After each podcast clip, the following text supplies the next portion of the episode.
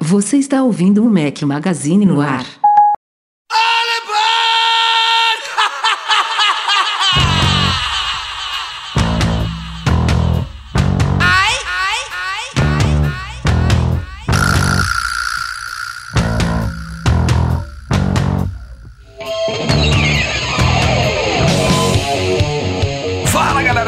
Mac Magazine, bem-vindos ao nosso podcast 428 aos trancos e barrancos. Espero que minha voz aguente até o final. Estou morto, a semana foi muito movimentada, muitos vídeos, live, a gente vai falar sobre tudo isso. Esse podcast é especial pós WWDC. Para quem estiver ouvindo, o podcast é editado pelo querido Eduardo Garcia. Estamos ao som de Ozzy Osbourne. Uh! Bom dia, boa tarde, boa noite, boa madrugada a todos. Fala aqui Rafael Fishman, só com um companheiro inseparável. Breno Mas está de férias, Eduardo Marques. Eu não sei se é férias, porque o cara tá trabalhando que nem um maluco, tá tendo reunião, ah, tá tendo tanta reunião que É, eu não, não vai vou conseguir sacanear ele, participar do podcast. O cara tá na. Não vou sacanear, não. Tá em Punta É. Cana. Tá no paraíso, mas tá detalhe- trabalhando. É um detalhe, mas está trabalhando, mas foi muito bem substituído hoje aqui para representar o trio aqui, como, se- como sempre não, né? Tem, tem outra- outros participantes aqui que variam pós-evento, mas eu acho que WWDC já é oficial, hein, Guilherme Rambo?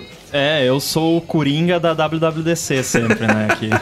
boa noite, boa tarde, bom dia pra quem estiver ouvindo aí gravado. É um Muito prazer bem-vindo. estar aqui novamente. E Guilherme Ramo, para quem não acompanha, também participa de outro podcast, o ADT. Disse aqui antes da gente começar a gravar que teve mais de três horas de duração. A gente não tá afim de bater isso, mas vai ser longo. Pois Não, é. e o ADT, os caras ainda gravam, começam a gravar, sei lá, 11 horas da noite, né? Super tarde. Se o negócio. 3 horas de gravação, meu amigo, você termina madrugada dentro. Exatamente. É. Daí a pessoal da live já tá tudo dormindo quando a gente termina. E estamos ao vivo, para quem não sabe, transmitimos todas as gravações do nosso podcast pelo youtube.com.br Mac Magazine. Temos inclusive um super chat aqui que Eduardo Marques tem que me ajudar com esses super chats agora. que vamos. Arthur Duran, vamos que vamos. Hashtag M1X. Tá na pauta? Deixa eu ver isso aqui. M1X. Tá na pauta. A gente vai falar, tá a gente na vai falar de pauta, M1X tá hoje. Tá na pauta. Tá vindo. Aliás, falando em YouTube, minha gente, este é o primeiro podcast que a gente grava pós 100 mil inscritos. Demorou, mas chegou. Obrigado a todos. Chegou, chegou Foi um- chegando, né? Porque já estamos chegando em 101. Já, já, já, Já já, tá. menos, menos de uma semana já estamos chegando em 101. Mas, pô, Estamos indo. muito bacana ter todos vocês conosco. Nem deu tempo ainda do YouTube notificar a gente da plaquinha e tal, mas vai chegar, a gente vai fazer um vídeo especial sobre isso. Mas o que, o que importa é que a meta chegou e Ramona volta se a gente bater 200 mil até o final deste ano. Olha, É a promessa de... Pera, pera, pera, vamos se inscrever aí, pessoal. Pera aí que a gente agora vai ter que fazer um. Eu vou pode Tem deixar gente que eu me cobrando com... já. Ah, vou combinar com o Breno aqui um negócio aí para divulgação desse, dessa meta aí. A promessa foi do ano passado. Enfim, mas um, um grande prazer nosso ter vocês com a gente. Tá muito bacana ver o crescimento do canal. E a transmissão aqui do podcast é parte disso também, né? Depois que a gente começou a transmitir o podcast semanalmente, deu uma, uma disparada bacana. Muito obrigado a todos. E falando em vídeos, estão saindo muitos aí. Deixa eu ver. Um, dois, três, quatro vídeos da semana passada pra cá. Um deles pré-WWDC e os outros todos já em ritmo já das novidades. Eu fiz um Q&A, nosso tradicional perguntas e respostas aí para quem não viu ainda, e já saíram três vídeos iniciais sobre as novidades que a gente vai começar, comentar no podcast de hoje. Um sobre o Safari do iOS 15, outro sobre o recurso Live Text e um também sobre o novo app Tempo comparando ele no iOS 15 com o iOS 14. Mas já já a gente fala sobre tudo isso. O que importa é que vão sair muitos vídeos detalhando as novidades, as principais mudanças, não só do iOS 15, mas também dos outros sistemas operacionais que a Apple anunciou no evento que a gente vai cobrir no podcast de hoje, que tem um dos patrocinadores, é os nossos amigos da Zip4Me, Eduardo Marques, que pra galera que assistiu a Keynote deve ter visto que tem muitas novidades, por exemplo, chegando ao HomePod Mini. A Apple teve uma sessão da Keynote que a gente vai discutir hoje aqui, que foi dedicada à casa, e como vocês sabem, o HomePod Mini não está à venda no Brasil, que é um dos benefícios de vocês entrarem em contato com essa nossa parceira Zip4Me, que é um redirecionador de encomendas dos Estados Unidos para o Brasil. Então você pode não só economizar em produtos que estão à venda no Brasil, importando eles legalmente, pagando todas as taxas, o frete e economizando bastante, como também trazer produtos que não estão à venda no Brasil, como é o caso do HomePod Mini. É isso aí, vale muito a pena. Muita gente aqui passou a usar, né? Depois que a gente anunciou a Zipform no Mac Magazine, continuem usando, porque é um serviço sensacional que substitui aquele amigo que está viajando, é, substitui lojas que não vendem produtos no Brasil, como o Rafa falou. Então, não só Apple, e, qualquer coisa. Não só, exatamente. Você pode inclusive juntar de várias lojas, né? Isso é uma coisa importante. Você pode comprar na Apple, pode comprar na Best Buy, pode comprar na Amazon, bota tudo na mesma caixa e manda para cá para o Brasil. Você recebe tudo bonitinho, tudo legal, pagando imposto, regularizado. Então, é, vale muito a pena conhecer aí para quem não conhece Zip4Me, passa lá e dá uma olhada. E fala que veio do Mac Magazine. Ajuda a é gente. isso aí. Inclusive, recomendo o HomePod Mini. Eu tenho oito aqui. Rambo botou. é, o Rambo botou na casa inteira, meu amigo. Meu amigo. Valeu oito? Caramba, que animal. Então tá feliz com as novidades que a gente vai falar hoje. Vamos embora com a Paula.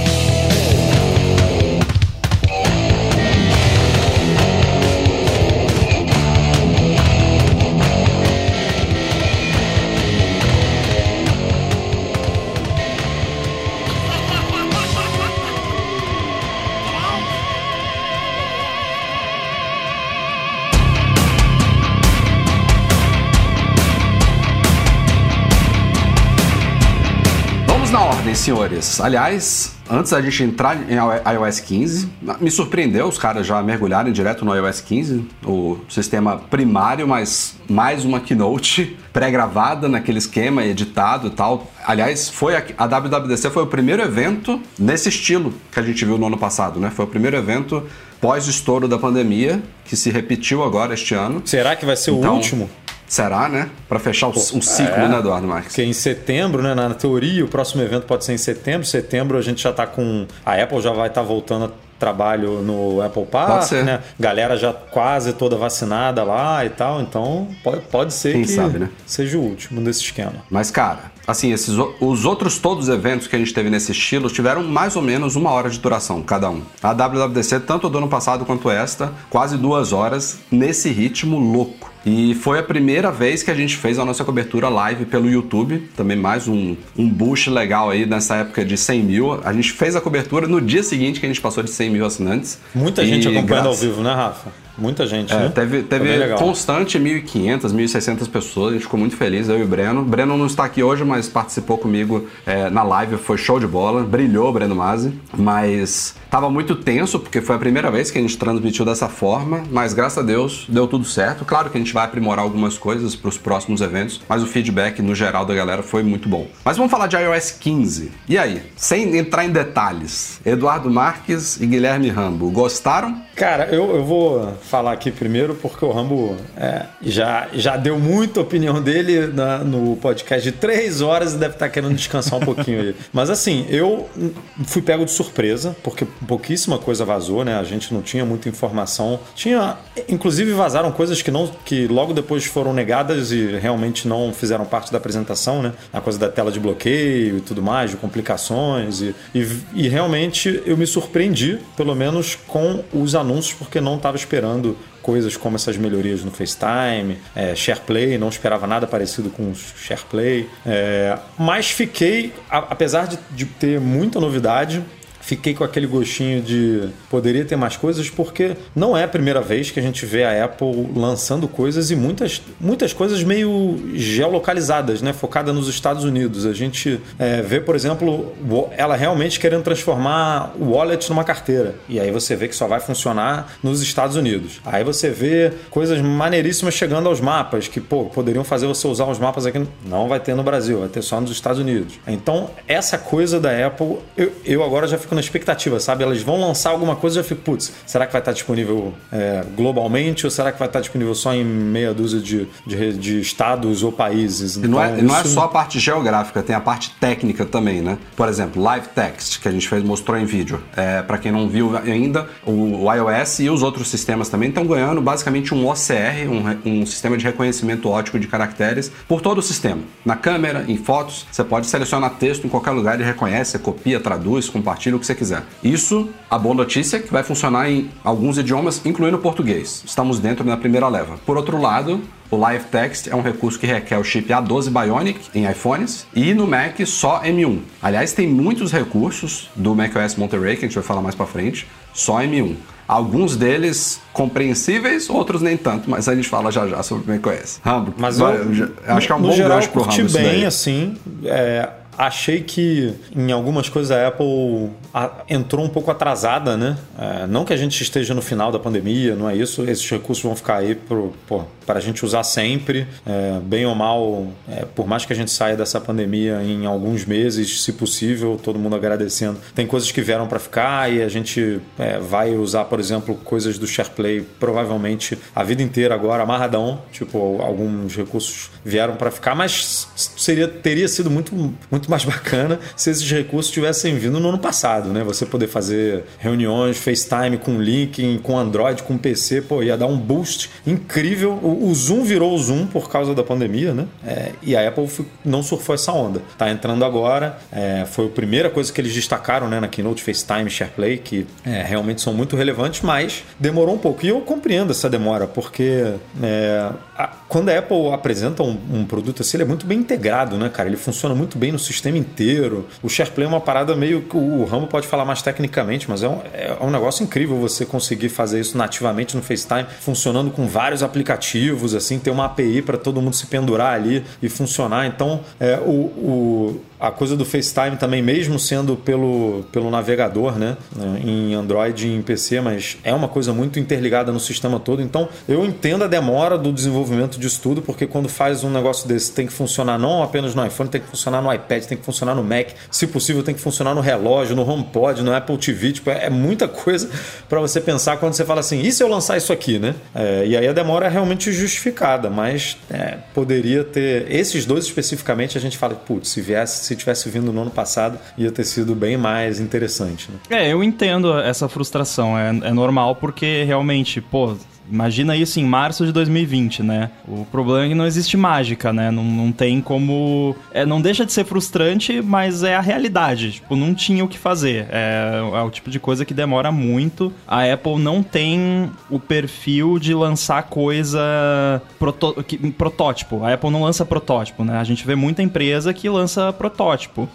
O cara vai lá, implementa meio, né, ali de qualquer jeito e, e lança daquele jeito mesmo, e a galera vai usando e vai ajustando aos poucos. Não só protótipo, tem muitas empresas que, que lançam produtos alfa, beta e vão uhum. junto do público aprimorando ele. O negócio é público, tá em desenvolvimento claramente ali. Eles vão ouvindo a galera, ah, precisa disso, tira aquilo, não sei o que. O Zoom foi assim, né? Os caras foram é. ouvindo tal e você foi vendo a evolução ali mês a mês. A Apple não, em março de 2020, como o Rambo tava falando, os caras já estavam com todo o plano do iOS 14 definido e eles, eles, eles não vão, naquela hora ali, parar e reestruturar tudo. Eles vão seguir com o plano, já até podem ter colocado a partir dali, ó, pro iOS 15 a gente tem que fazer isso, mas pro 14 já não dava mais é. tempo. É, um, é, uma, é uma burocracia também, uma, uma hierarquia, toda uma estrutura lá de times, de integração. Isso que você falou da integração é uma coisa que a Apple se gaba muito, o Tim Cook adora, né? De falar só a Apple é capaz de unir hardware, sistema, software, não sei o que. É realmente algo que ela faz diferente de todas as outras, mas ao mesmo tempo é algo que prejudica muito ela, porque E também não é, não tô dizendo aqui que tudo que a Apple lança é perfeito no lançamento, né? Longe disso, mas costuma e, e as pessoas se esquecem muito de alguns aspectos, por exemplo, o aspecto de localização, o aspecto de acessibilidade, tudo isso a Apple, a Apple não iria lançar um recurso desse sem acessibilidade, sem estar tá traduzido Acessibilidade pra... ela, ela é, é. um supra-sumo da indústria. E é uma coisa que trabalho, a maioria das, né? a maioria das pessoas hum. nem sabe como é que funciona ali por trás, vê só os recursos como eles são usados pelo grande público. E, cara, a Apple, essa, essa parte deveria ser copiada por todo mundo, porque a parte de acessibilidade dos sistemas dela é top. É, e é aquela coisa, é muito mais difícil você virar o o curso de um navio cruzeiro gigante do que um barquinho pequeno, né? Então essa é a vantagem que as empresas menores têm no ramo da tecnologia, que elas conseguem, é, usando o termo aqui que o pessoal usa, né? Conseguem pivotar muito mais rápido, né? Então o cara consegue virar o curso da empresa inteira rapidinho, enquanto que uma Apple da vida não consegue fazer isso, né? E por conta disso a gente vê essa demora um pouco maior. É, tanto é que é, é meme, né? No ADT a gente brinca muito, né? Que tudo que a Apple lança o pessoal fala no Android já tinha. É óbvio que no Android já tinha, né? É, porque a Apple demora mais. Isso é fato. Se você e quer Google, sempre. Como você está falando, né? O Google é um gigante que nem a Apple, mas ele não é. Ele não tem essa preocupação de tentar integrar tudo é, perfeitamente, assim como a Apple tem de É, ah, tem que funcionar no macOS, tem que funcionar no iOS. Tipo, o Google, ah, bota no Android, chega depois no Chromebook, dane-se, não tem problema. Tipo, vamos, vamos lançar. Depois a gente vê como é que fica, né? né? Tem coisa que o Google lança primeiro para iOS, porque o time que cuida do negócio para iOS saiu na frente dos outros e paciência. Não, e tem coisa Lança. que lança tipo, ah, tem Hangouts, mas vamos lançar Google Meet, vamos lançar Google Chat, vamos lançar Google, tipo, vamos lançar, vamos ver o que que o, o que que funciona, o que que a galera gosta e depois a gente vê como é que a gente resolve essa bagunça. Na Apple não, é tudo ali pensadinho, né, polido. Saiu uma, o Diogo falou hoje aqui no nosso Slack que naquelas entrevistas que o Craig tá dando que o SharePlay foi pensado pela Apple em 2019, se eu não me engano, mas que tá tá tava meio que deixado de lado lá dentro e aí é, depois ganhou né, ganhou atenção devida, óbvio, por conta da pandemia. Mas aí, como o Ramo falou, você não tira o negócio da prateleira e lança, né? Você tira, tem que fazer todo o trabalho, integrar, acessibilidade, blá, blá, blá, blá, blá. É, não é de uma hora para outra. Privacidade e segurança também, né? Tudo criptografia ponta a ponta. Agora, esse lance do FaceTime na web, pra mim, é o, é o pulo do gato que faltava pro FaceTime virar algo utilizável, né? Porque você vai marcar uma reunião de, de, de trabalho, por exemplo, às vezes eu marco aqui com pessoas que eu não, não tenho tanto contato. Eu não sei se a pessoa usa coisa da Apple e tal, então eu nunca marco via FaceTime. Até porque se eu marco via FaceTime é aquela coisa, ah, qual é o seu número do iCloud pra eu te ligar na hora, não sei o que e tal. É um saco. Então você acaba usando outros sistemas, é, Zoom, Google Meet, que você ganha um linkzinho, bota lá no convite do calendário e pronto. Com o FaceTime na web, agora eu vou, as minhas reuniões vão ser primariamente FaceTime. Aí se por algum motivo não puder ser, eu troco, mas se, Mas se é vale só o cara que clicar é no só- link e abrir, né? É só pra galera. Você tem que criar ainda num ambiente Sim. Apple, mas você pode convidar quem tá no Windows ou quem tá no Android. E, a- e- e o, e o pessoal vai acessar pela web, pelo browser. A Apple, ao menos por enquanto, não prometeu um appzinho do FaceTime, por A exemplo, no URL é Google Play. facetime.apple, né? Se eu não me engano. E tá Mas, rolando assim, já, inclusive. É, Já, tá testei já.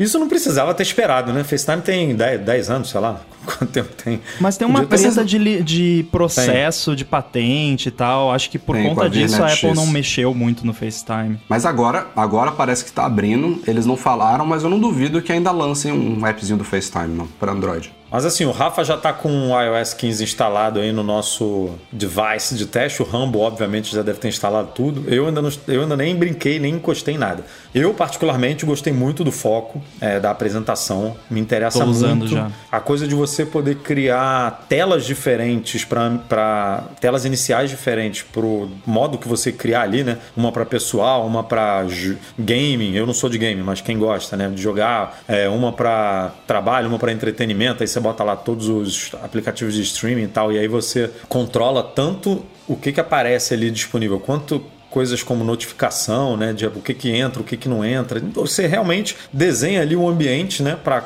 para o que você está fazendo no momento e você, é, não sei como é que funciona no, no iOS ali, mas pelo menos no Mac deu para perceber ali na barra de menu que você pode ativar por, por uma hora até o final da noite, é, enfim, você, tem um controle ali ainda é, granular ali do ambiente, né, do, do modo ali que você criou. Então, e isso de novo, aquela integração que a gente estava falando, botou no iPhone, o seu Mac automaticamente é, passa para o modo. Então, se você tá, sei lá, você tá deixou o computador ligado lá na sala, foi pro quarto dormir com o iPhone, botou o, o- o foco ali em dormir e aí o, o Mac na sala não vai ficar, né, a- pipocando notificação, alertando, fazendo barulho. Então, tipo, é essa integração muito boa, eu tô muito curioso, acho que vou usar muito é, o foco. E por incrível que pareça, tem um, um, um, aplicativo que a gente usa muito aqui, né, Rafa? Que ganhou realmente melhorias também, não só no iPad, mas no sistema como todo, que é o Notas. Que tô curioso para ver esse compartilhamento do Notas, essa coisa de menção, da barra de lateral ali que mostra as atividades recentes né, e tudo. A gente aqui no Mac Magazine usa muito Notas, faz nota tá mais tudo. colaborativo, né? É, e a colaboração parece que ficou bem mais interessante, assim. Então, esses dois também eu tô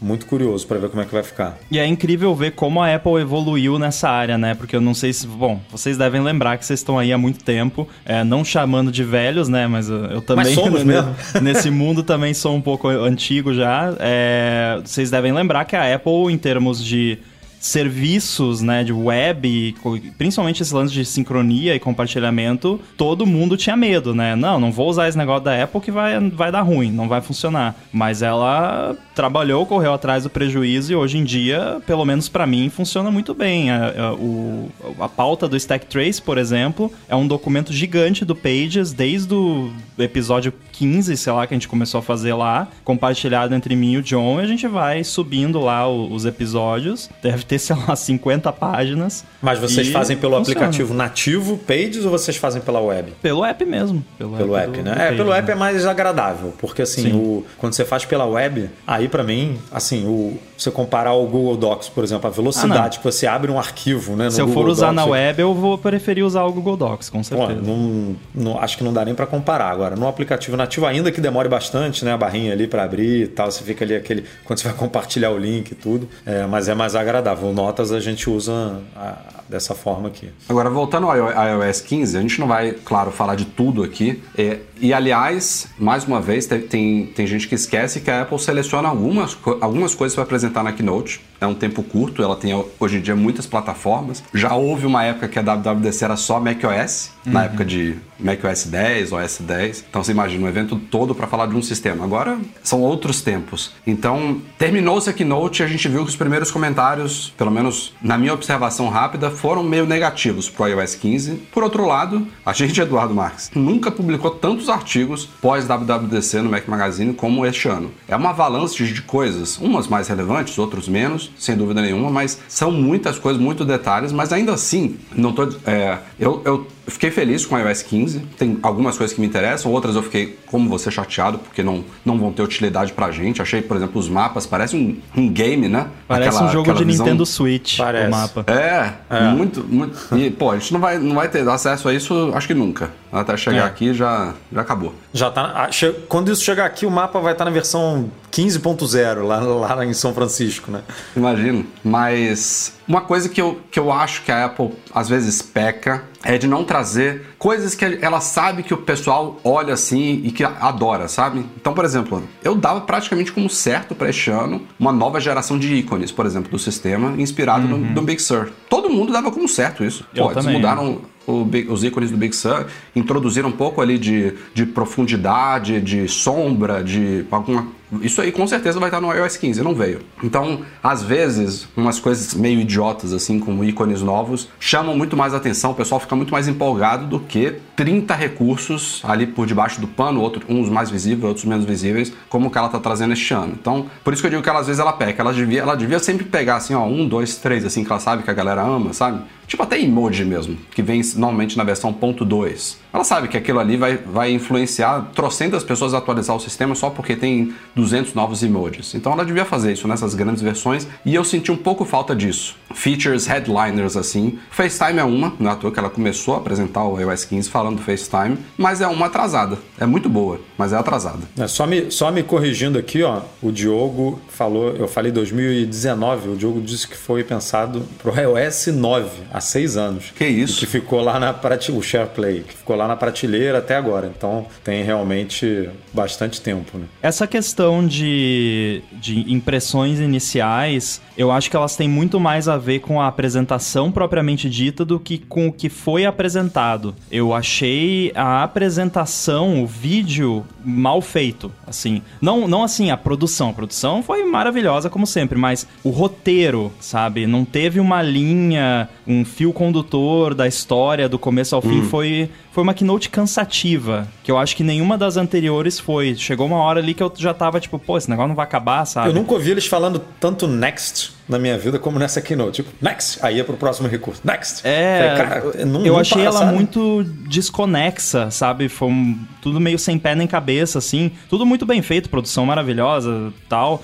Por exemplo, aquela parte da saúde lá que eles falaram, até agora eu tô tentando Demorou entender o que, que é aquele app lá que eles mostraram, que eu não entendi e- até e agora. eu, e eu fazendo a co- eu, eu fazendo a cobertura ao vivo, eu tentando prestar atenção naquela parte ali, do que, que eu vou falar aqui, as pessoas não, não vão cair mais, vai detectar. E aí, médicos falando, e o que, quem são esses- essas pessoas, o que, que elas estão fazendo. Pô, É. aquilo ali demorou muito. Então acho Foi que um a time- apresentação propriamente dita, o, o, o roteiro não foi tão bem feito co- como costuma ser, e por conta disso o andamento ficou meio estranho, não, não ficou tão agradável de assistir. Agora, em termos de novidades. Não teve uma ou duas novidades enormes, mas teve muita novidadezinha, Muita. sabe? E o, o Jeff lá que faz os vídeos do 9 to 5 Mac, ele todo ano faz um vídeo, todas as novas features do iOS e whatever. E ele tava compilando ele não tinha terminado ainda a contagem, uns dois dias atrás ele me falou que ele já tinha computado 300 novidades. É, Só no iOS.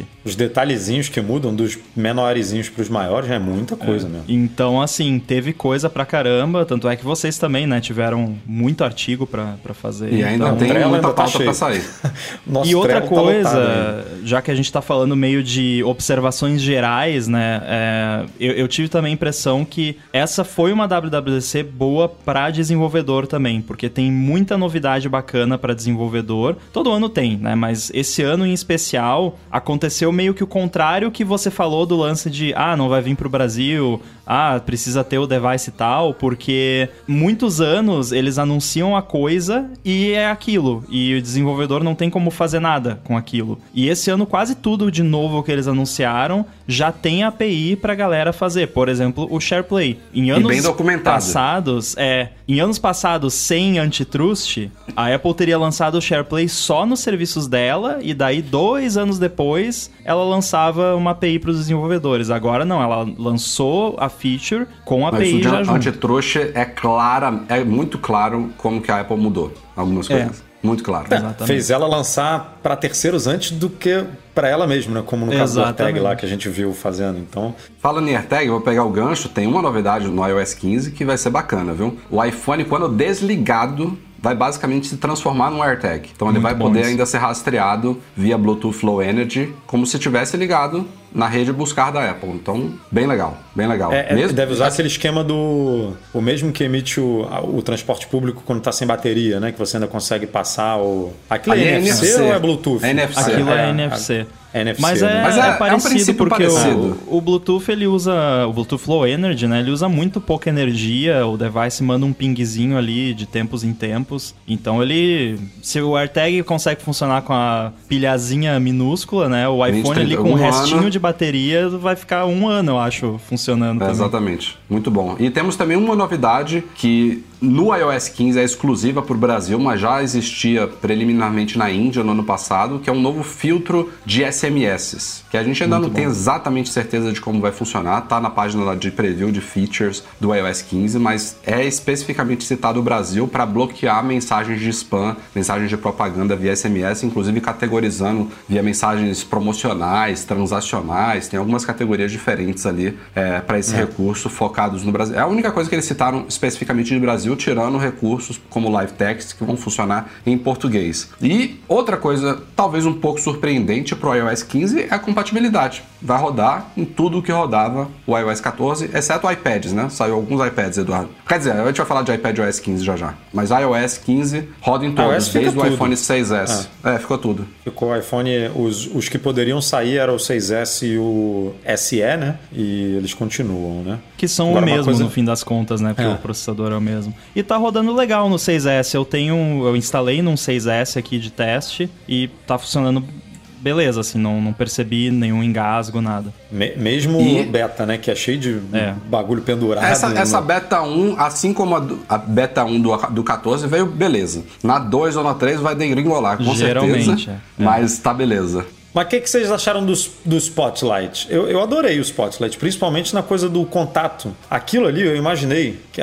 quando você dita lá, sei lá, Rambo ou Rafael, que aparece aquele cardzinho com a foto, com o, né, o mapa, se estiver compartilhando buscar, os links que você troca no iMessage e tal. Isso para mim tinha que ser o app contato. Tipo, o contato tinha que ser isso. Quando eu entrar e buscar algum contato, ele buscar os e-mails que você trocou com a pessoa, as mensagens, o, sei lá, tudo que você já interagiu, né? Óbvio que além das informações de telefone e tal que você bota ali. Mas era isso que eu esperava para um app contato e agora o, tipo, pode, por, por mim pode desunir o, o, o, aplicativo contato, que realmente você tem como apagar eu ele. Eu não né? tenho ele instalado. É, você tem como apagar porque ele. Porque ele já desde sempre não precisa, porque o telefone tem ele, né? Basicamente. É, ele está dentro do telefone. E aí ali você tem uma interface muito mais legal, não só para contato, né? A Apple falou que para você busca fotos é, e ele aparece lá de uma forma super organizada também. Tem a coisa dos atores, séries de TV, filmes e tal, mas para mim, particularmente, contato ali eu achei interessante, porque às vezes você quer buscar um, um, um e-mail é, ou alguma coisa rápida, assim, uma mensagem, e você não acha direito ali na mesa, você, pô, vai lá rapidinho, pum, no Spotlight já achou. Então acho que eu vou usar bastante também essa, essa busca nova. Que melhorou em vários sentidos, né? Você pode até instalar aplicativo agora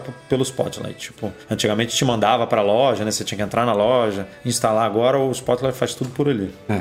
E, e só completando também o que a gente falou de compatibilidade, outra pequena, mas importante novidade é que a Apple vai soltar atualizações de segurança para o iOS 14 depois do lançamento do 15. Então, quem não quiser instalar o 15, isso já era possível antes, mas vai continuar recebendo atualizações de segurança, que é uma das coisas mais importantes de updates. A Apple até então ela só mantinha atualizações de segurança para sistemas que não que ainda são mantidos, mas que não rodam nos dispositivos mais recentes. Então, ela, ela, por exemplo, hoje ela solta atualizações do iOS 14 e do 12, mas do 13 não. A partir deste ano, o 14 vai continuar recebendo update de segurança, que é uma coisa muito boa. E também tem a ver com processos, né? Essa questão uhum. de obsolescência programada, de obrigar as pessoas a atualizarem, tudo isso está surtindo alguns efeitos que a gente está vendo aqui e ali.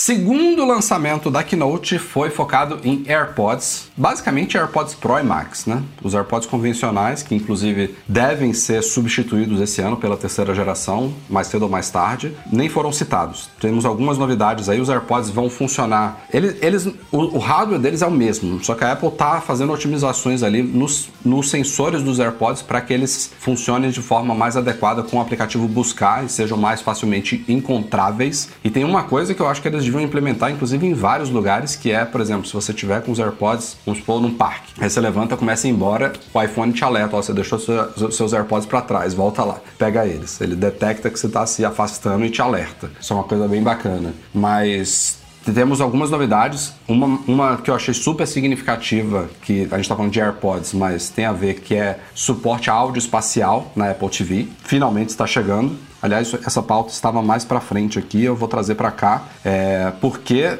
para quem não porque sabe, isso era essencial.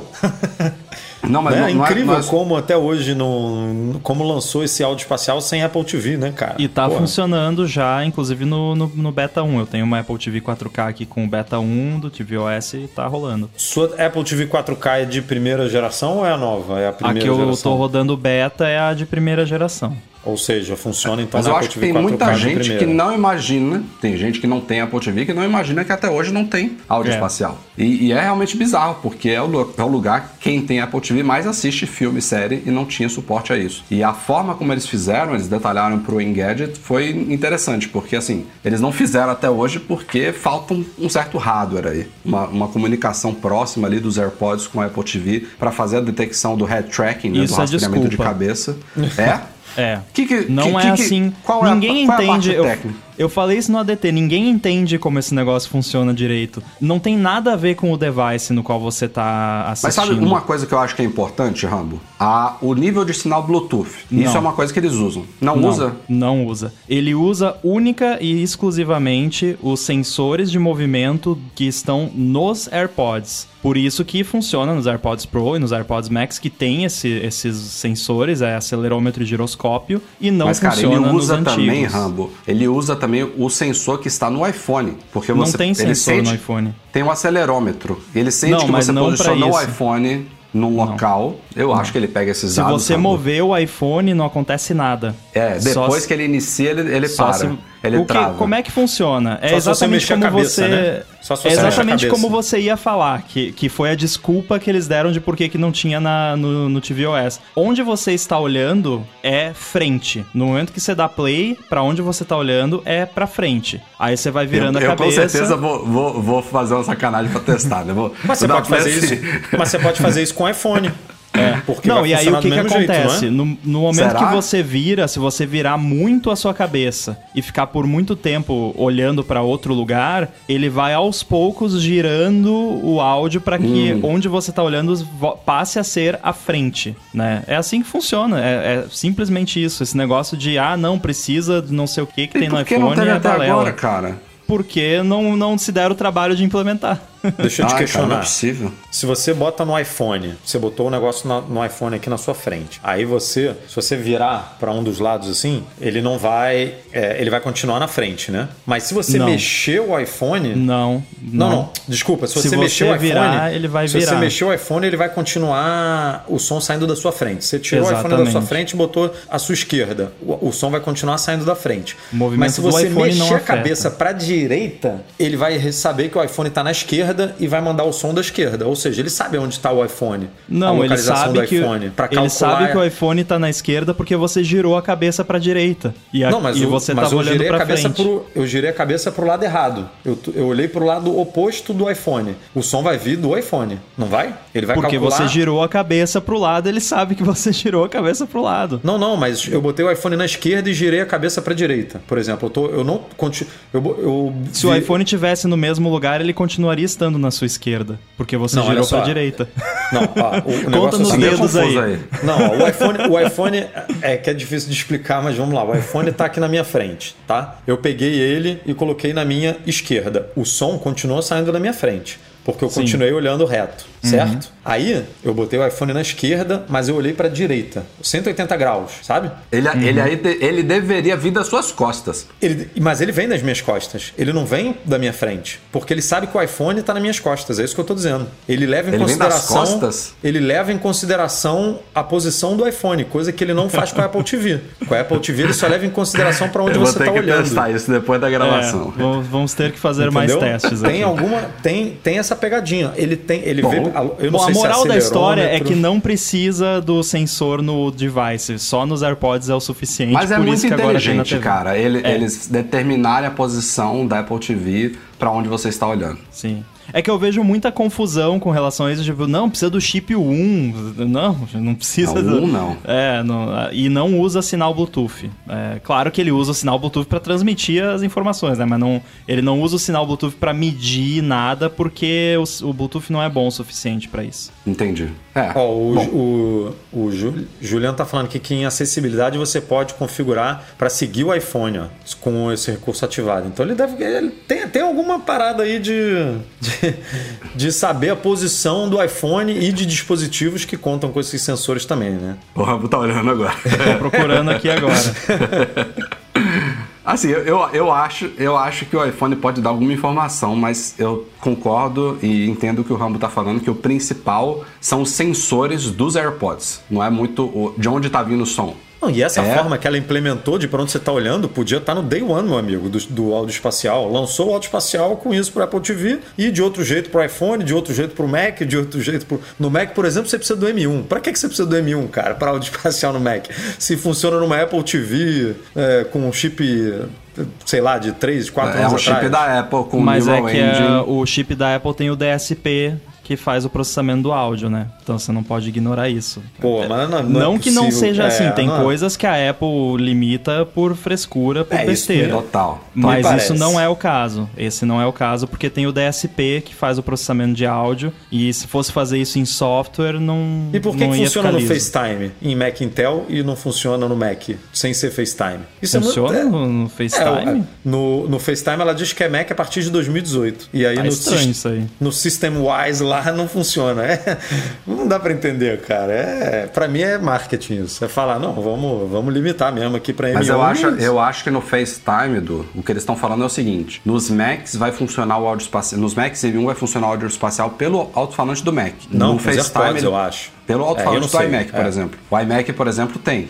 áudio espacial pelos alto-falantes dele. Agora, se você estiver usando os AirPods, pode funcionar pelo FaceTime. Até porque, como o Rob tá falando, a magia tá mais, tá mais nos AirPods do que no, no computador em si. Então, Mas eu que acho que ela disse que não funciona com os AirPods, por exemplo, com você tá vendo um filme no Mac, no, no Apple TV. Só vai funcionar no M1, entendeu? Não vai funcionar no, no, no Mac Intel com os AirPods. Deveria. A moral da história é comprem Mac M1. É, Ou M qualquer coisa.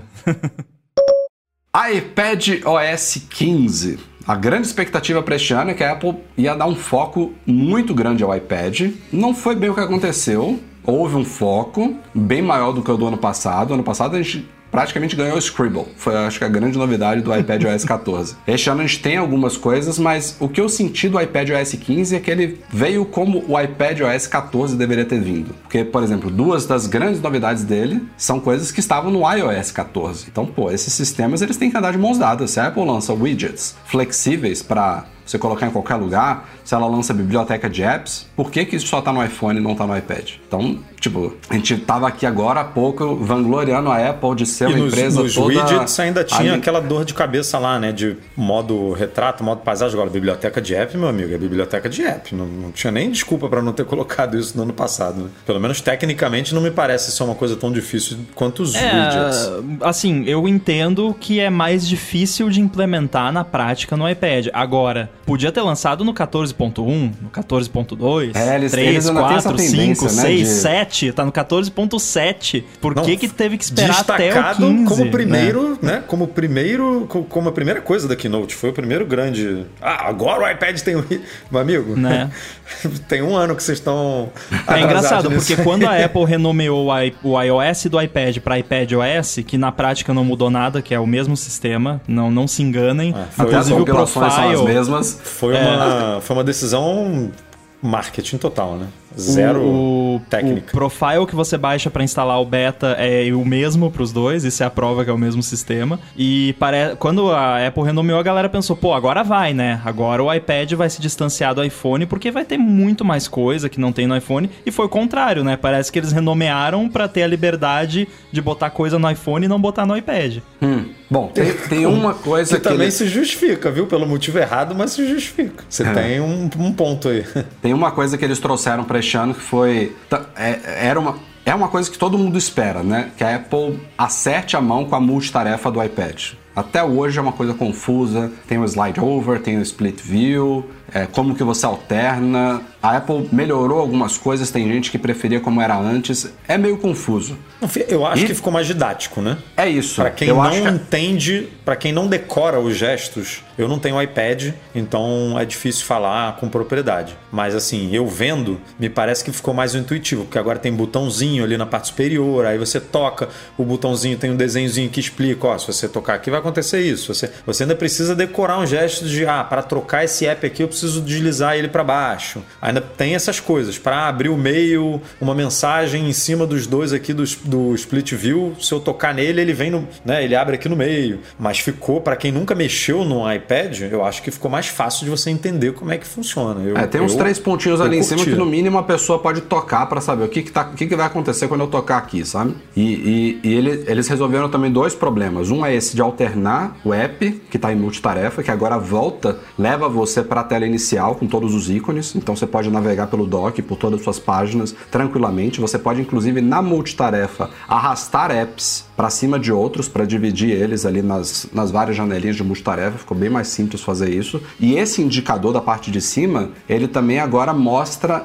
em que app que app que está em foco que é uma coisa que era muito complicada no iPad, especialmente para a galera que usa o Magic Keyboard, por exemplo. Então você consegue olhar para aqueles três pontinhos ali em cima e tem um deles que fica mais destacado, tem outro que fica um pouquinho esmaecido. Então agora você consegue identificar, ó, eu tô aqui trabalhando no app da esquerda ou eu tô trabalhando no app da direita. Fica um pouco mais fácil de você. Era um grande problema para a galera que é multitarefa no iPad, isso faltava e a Apple parece estar resolvendo. Tem também melhoria de anotações, né, uma integração ali com a Apple Pencil a lá Galaxy Note, bem você arrastando Quick- ali a, a canetinha Quick do Notes lá, Quick né? Notes, né? É. muito estilo Galaxy Note. Que funciona mas necessário no Mac, bem-vindo. Né? Funciona no Mac também. Você pode criar no Mac, mas no iPhone você só pode editar ou visualizar, né? Você não pode criar no iPhone. Mas é, eu acho e, legal. E tem uma pegada, tem uma pegada de contextualização legal também nesse recurso ali. Tipo, você, o, o, você puxa para anotar e ele sabe que você está anotando algo que está ali na tela num determinado momento que pode ser até num, num, numa rolagem diferente no documento e quando você voltar você já vai direto para aquele ponto contextual do que, que você estava anotando. Então tem umas, uns detalhezinhos à la Apple que são bem-vindos. que mais? iPad. Não muito, ah, né? O, o, que menos, né? Acho que é a pergunta. Porque eu acho que o que todo mundo estava esperando sobre iPad, inclusive eu, é, era uma explicação. Não que a Apple precise explicar isso, porque quanto mais poderoso for ah, o iPad, melhor. Que você vai falar. É Mas uma explicação de por que de achos eles colocaram o chip M1 com 16 GB de RAM lá no modelo mais top do do iPad Pro e os apps Pro não conseguem nem usar mais do que.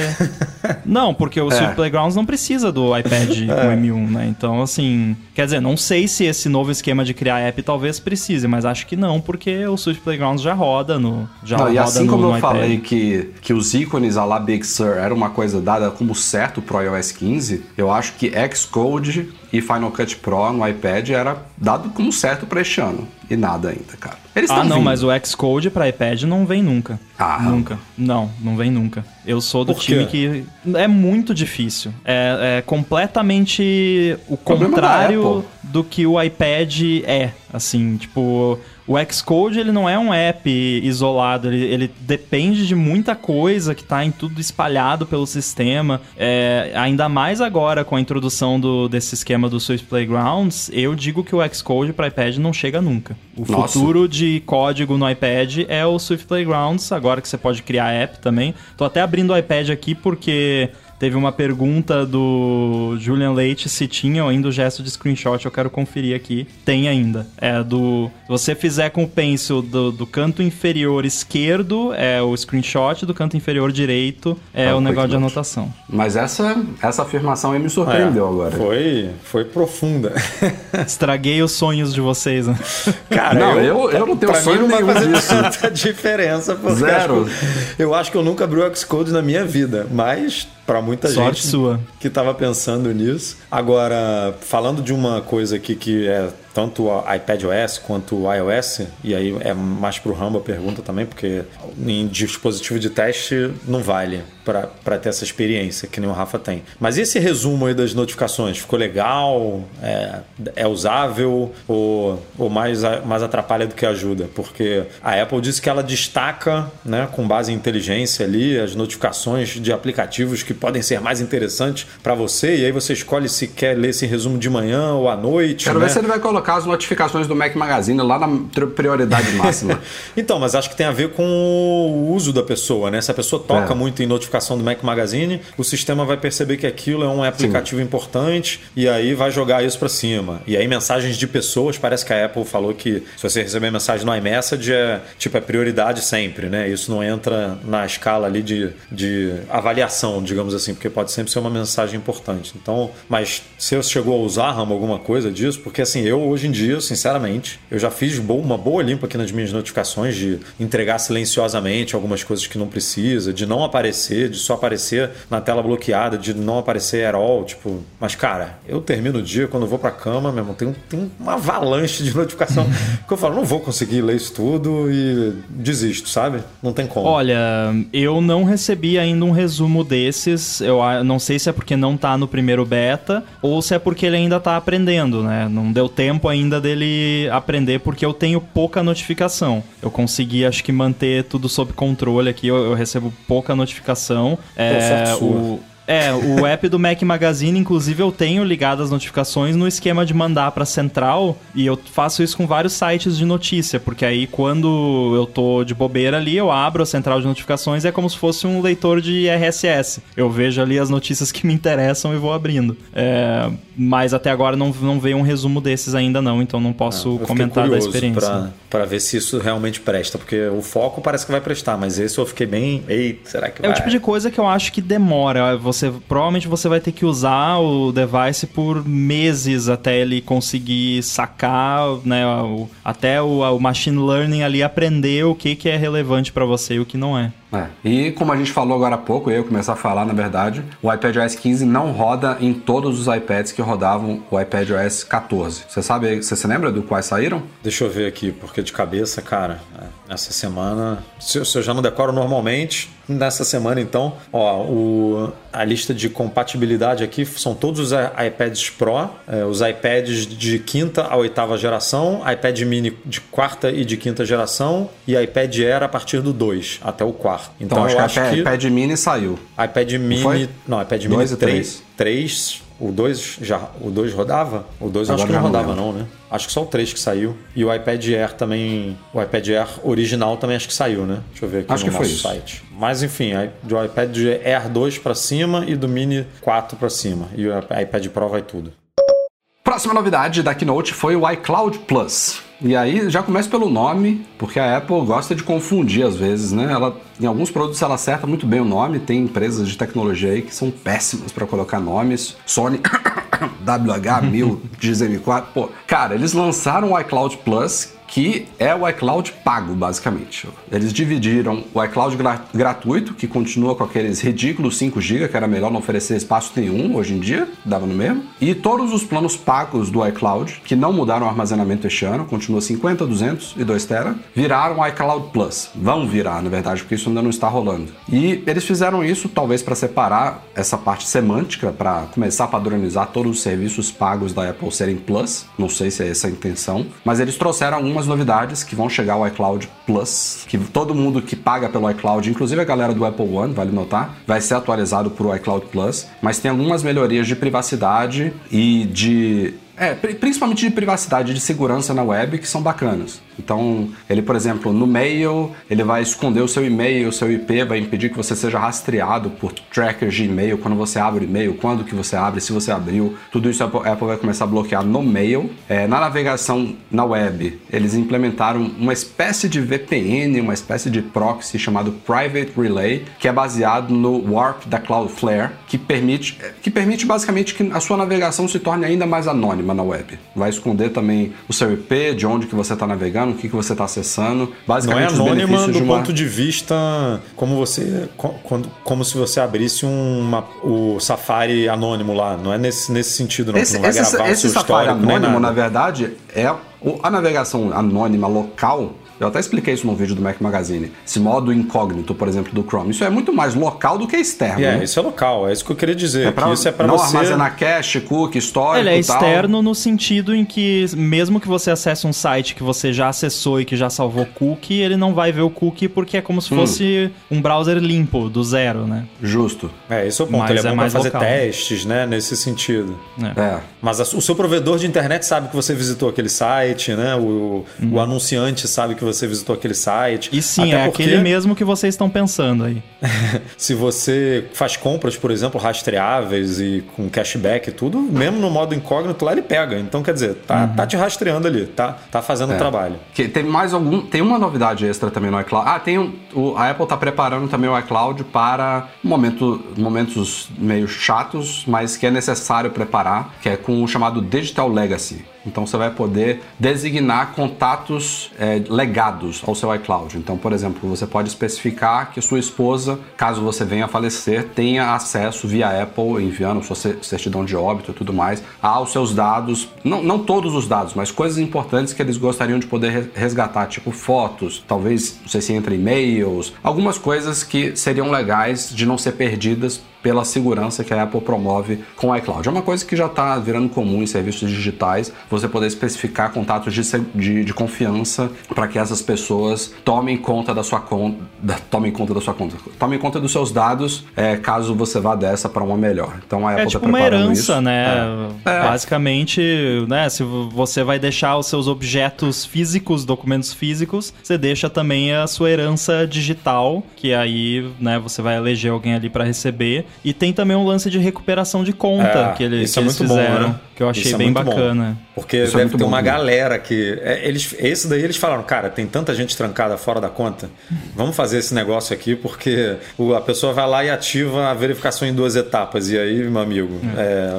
Que é aquela lá, coisa, a parada é tão segura que se você perder o, o acesso ao two-factor, perder sua senha, tudo, não tiver forma de recuperar, perdeu. A Apple não, não tem o que fazer, não tem o É. E que a aí é Apple legal faça. que eles, eles fizeram de um jeito que a pessoa não tem, mesmo sendo seu contato de confiança para recuperar, ele não tem acesso aos dados, né? Ele Uhum. só simplesmente tem acesso a essa mensagem, essa verificação. Aí você liga pra ele e me manda o número aí. É, me manda É. o número, ele te manda o número e é isso. Pronto, acabou. Então foi é bem simples, mas totalmente, pô, importante um negócio desse, né? Pra, Fica a dica, inclusive, deixar. quando isso sair, façam isso, configurem isso. Quem tá ouvindo, configura. Eu, eu, eu vou configurar. Eu não sou o tipo de pessoa que costuma perder coisa, senha, device, enfim. Eu tenho trocentos devices, mas eu vou configurar, porque vai não custa que. absolutamente nada, né? Exatamente. É bom tranquilo. mesmo, é bom. E falando em privacidade, a Apple não falou tanto da Siri na apresentação como eu gostaria. A gente vê aí o Google nadando de braçada com o assistente, né? Os caras fazendo umas coisas absurdamente inteligentes, automatizadas e tal. A Siri, mais uma vez, mais um ano, não vai ganhar nada de muito especial, mas tem uma parte que a Apple colocou em privacidade que vai beneficiar a gente também na experiência com ela, que é o fato de que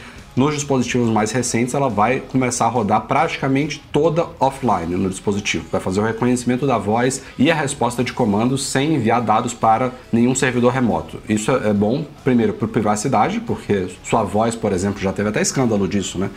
Teve uma polêmica grande aí de, de gravações da Siri que estavam sendo ouvidas por uma empresa terceirizada da Apple. Segundo, então essa parte benefi- de benefício de, benefício de privacidade, mas principalmente a performance, né? É, você não precisa nem estar online. Você vai poder estar offline e pedir coisas para ela, e como a, coisa é interpretada localmente, as respostas vão ser super imediatas. Eu tô doido para ver isso funcionando na prática. Não sei se já tá rodando na beta 1, foi uma coisa que eu não testei ainda, Rambo. Tá sim, é, inclusive eu ia falar que todo ano tem alguma coisa de Siri e sempre é tipo, ah, agora a Siri sabe, hum, conhece 10 animaizinhos novos, sei lá, alguma coisa ridícula que, né, é, mas fazer funcionar que é bom nada. Agora, pra mim essa foi a melhor novidade da Siri dos últimos anos, porque eu testei aqui, eu tô rodando beta no, num par estéreo de HomePod Mini também, e cara, tá muito mais rápido.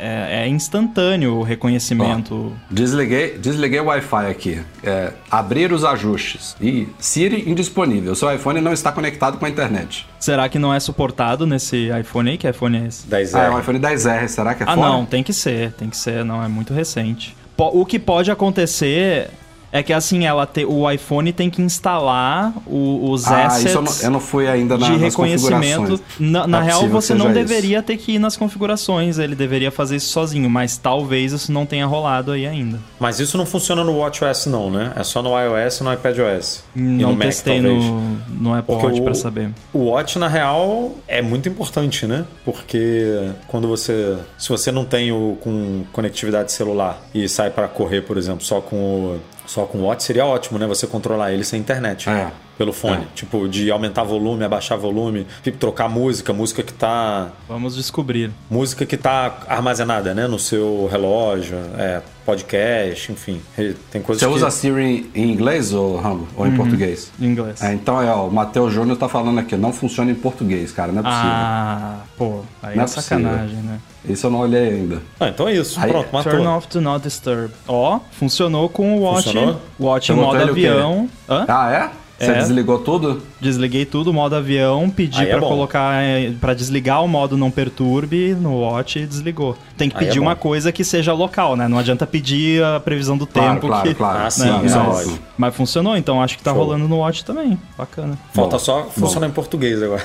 É, Bom, e só pra gente fechar esse papo aqui de iCloud, tem a ver também, tem uma novidade que eu achei bacana, eu tava criticando aqui ó, o não aumento de espaços no iCloud, mas a Apple vai implementar uma coisa interessante. Ela vai ceder temporariamente espaço extra no iCloud se a pessoa precisar disso para fazer a migração de um dispositivo para outro, que é uma, um, um, dos cenários mais comuns que tem, né? Você fazer backup de dados para transferir de um iPhone velho para um antigo e você não tem espaço no iCloud para isso. Então, mesmo se você pagar, por exemplo, pelo iCloud de 50 GB, você precisar de, vou jogar aqui, 60, precisar de mais 10, a Apple vai te dar esse espaço temporariamente para você fazer a transferência com sucesso. É bem temporário mesmo, depois você é, Como que ela vai saber isso? Como que ela vai identificar que você está trocando? É, a gente teve essa mesma discussão ontem no ADT e não conseguimos chegar em uma conclusão conclusiva de como que como que ela que sabe que você vai saber, tá... assim, esse ID Apple aqui comprou, tipo, a, a loja, né, online, ativou aqui esse ID Apple uma compra nova, vamos liberar espaço. A minha teoria é a seguinte: a minha teoria é que, porque você faz aqueles lance de escanear o código de um device no outro e tal, quando você vai transferir de um pro outro. A minha teoria é que naquilo ali possa rolar algo assim. Ou Mas, que cara, é pra você fazer que... esse esquema,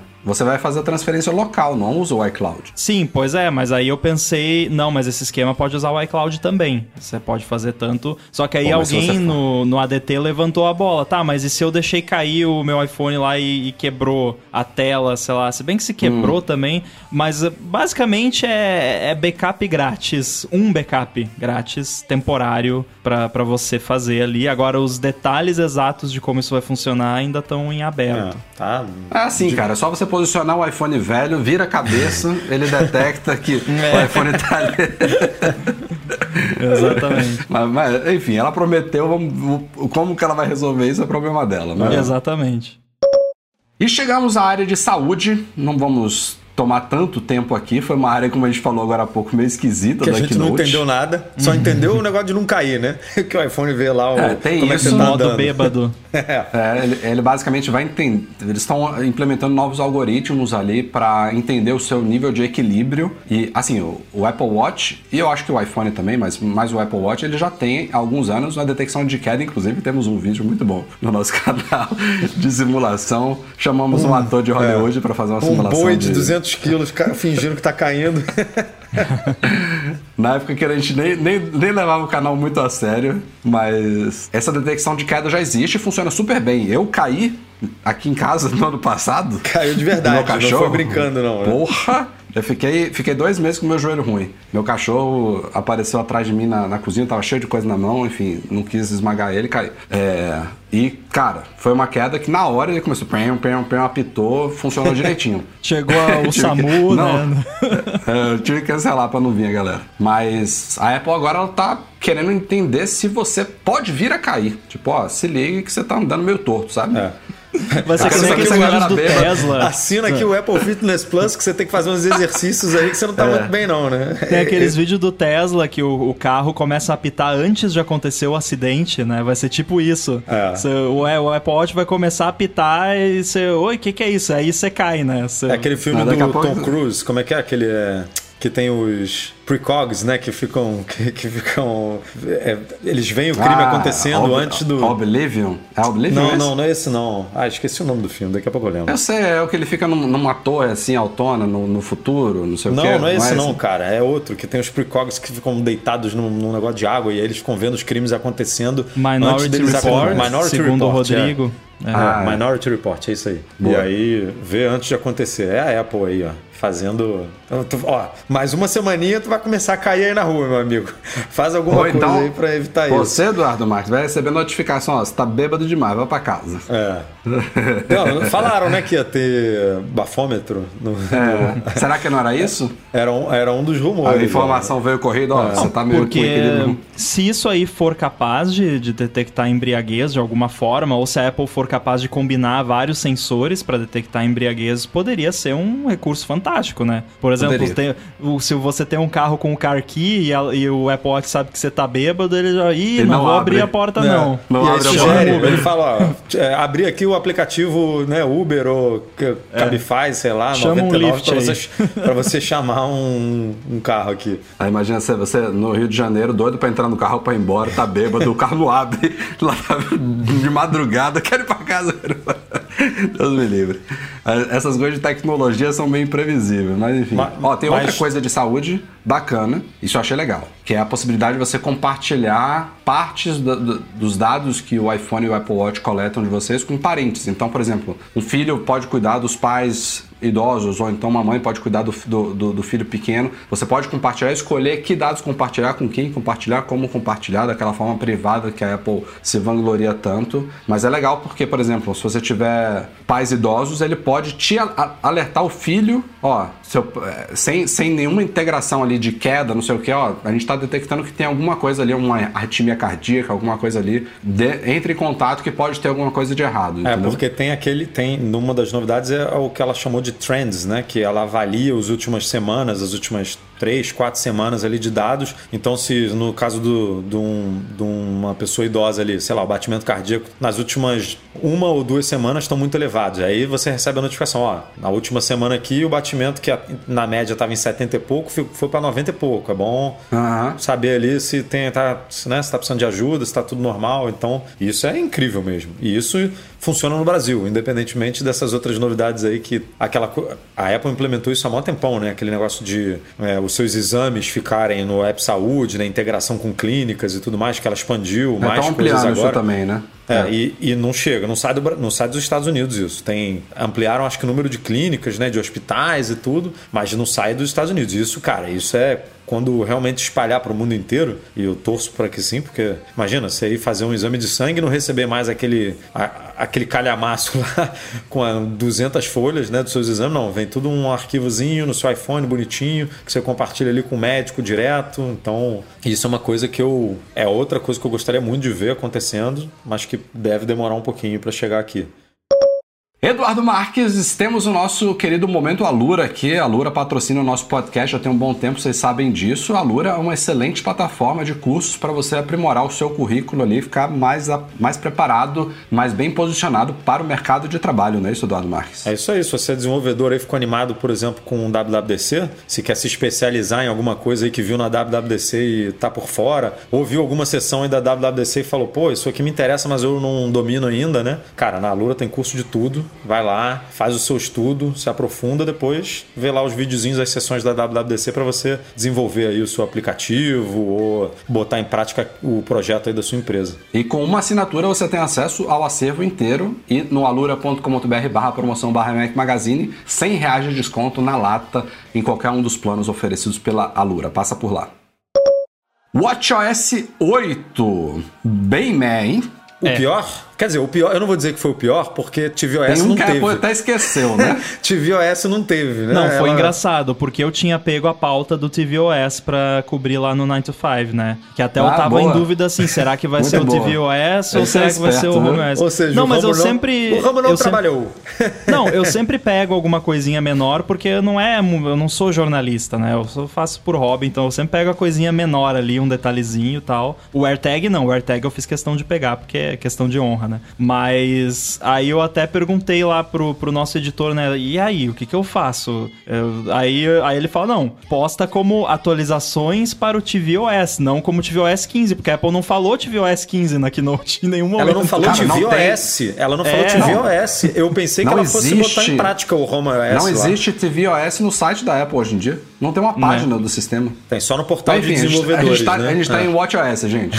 Temos um, no- um novo mostrador. Um novo mostrador. O mostrador ficou até legal, viu? É o modo retrato, né? Integrado a fotos. Eles, eles fizeram agora uma integração ali que vai detectar o sujeito na foto. E aí pode colocar a hora por trás. Você pode gerar a Digital Crown ali pra trazer ele pra frente. Ficou bacaninha. Não Que não usar. tá no beta Ficou 1, bacaninha. inclusive. Ah, não? Eu não vou instalar. a- O Watch, Watch não dá pra instalar, não. Pois Nem é. sabia que não tava. Mas ah, tem um detalhe sobre o Watch Faces, dois na verdade. Um deles talvez vocês até tenham coberto no, no site, que vazou um Watch Face Uma numa outra, das né? sessions. Que World o, Timer.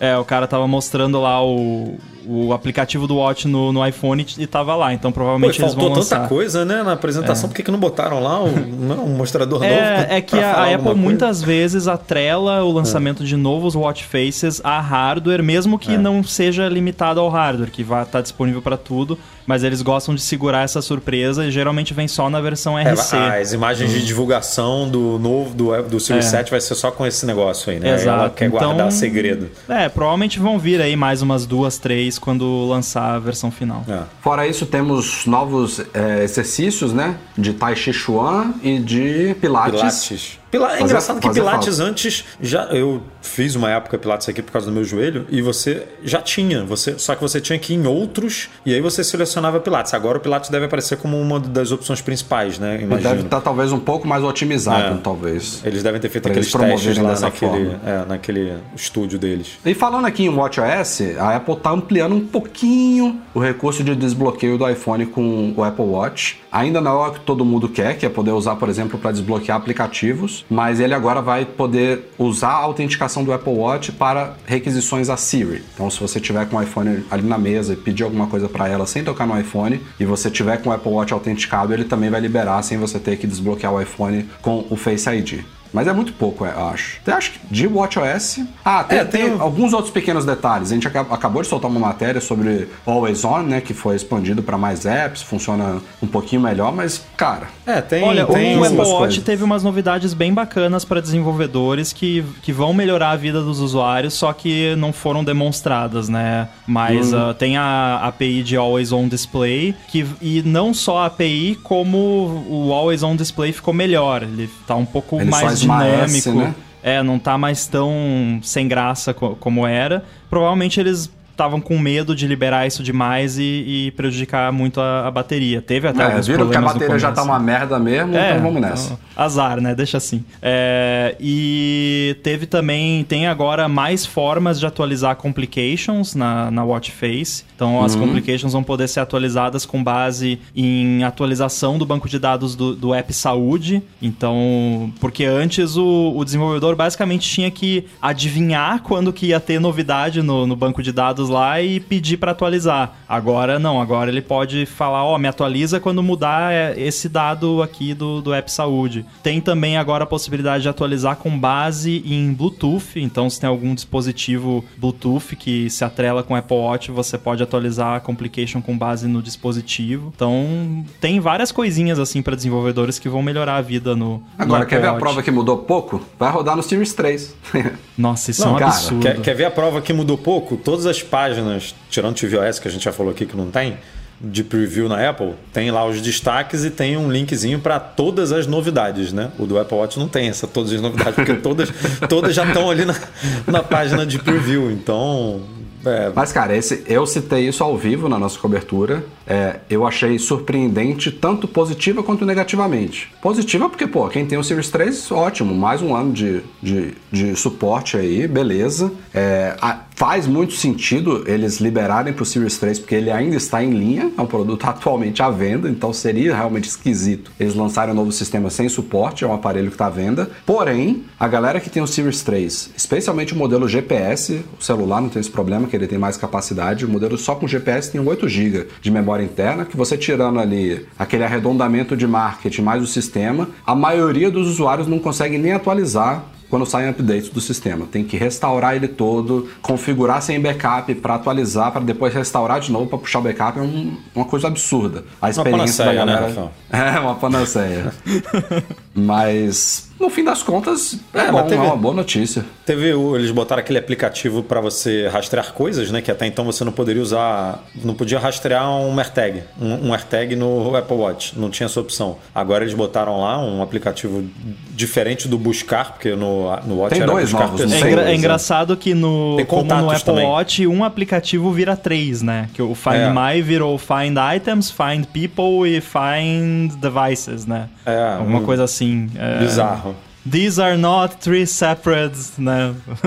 Não, e, Steve e três ícones verdes lá que ninguém sabe o que que é nenhum deles, né? Aliás, Poderia. eu não sei quem é que usa o Apple Watch em modo colmeia. Vocês usam?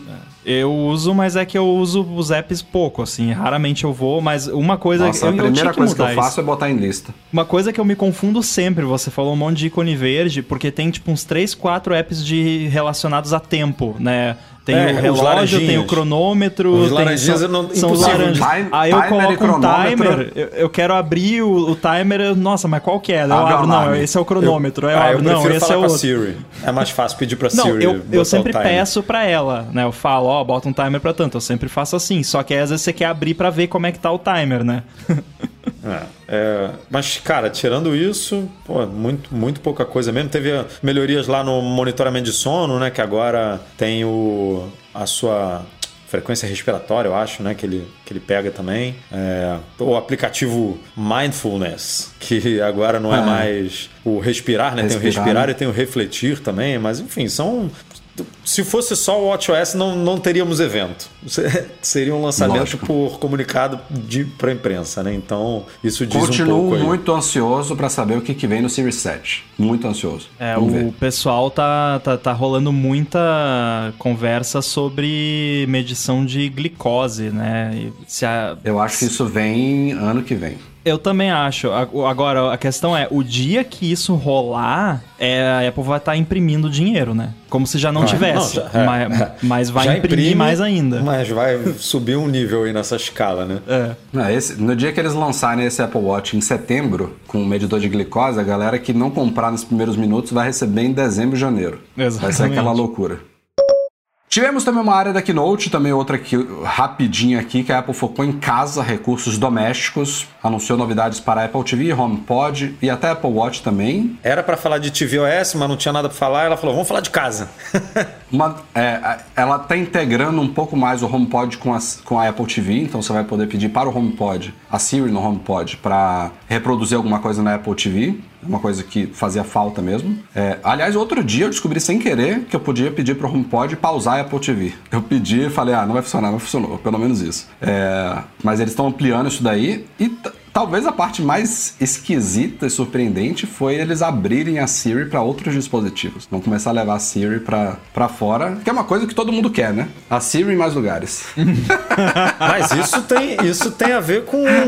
Eu acho, tá? É opinião, claro, mas pra mim tem a ver com antitruste também. A gente acabou Isso de é que eles fizeram, vão fazer pra um fabricante lá fazer, só pra dizer É, que tem, né? que ninguém É, vai comprar, né? Só pra poder falar lá no processo. Não, mas a gente abriu a Siri. Mas é, a União. A gente acabou de noticiar essa semana que a União Europeia está avaliando se investiga ou não, né? Se abre uma investigação formal em, nesse mercado de assistentes virtuais e um primeiro parecer, digamos assim, né? Uma primeira opinião ali é de que ela acha que tem monopólio de Apple, Google e Amazon nesse mercado, o que não é novidade para ninguém, né? Que ex- existem três assistentes basicamente hoje no mundo. E aí a Apple já fazendo isso, ela já tira um pouco dela da reta. Ó, tá aqui, tá aberto, todo mundo pode usar. Não sei se vai ser pago, se não vai ser, né? Se vai ter que participar de algum programa aí. Ela vai pagar. É.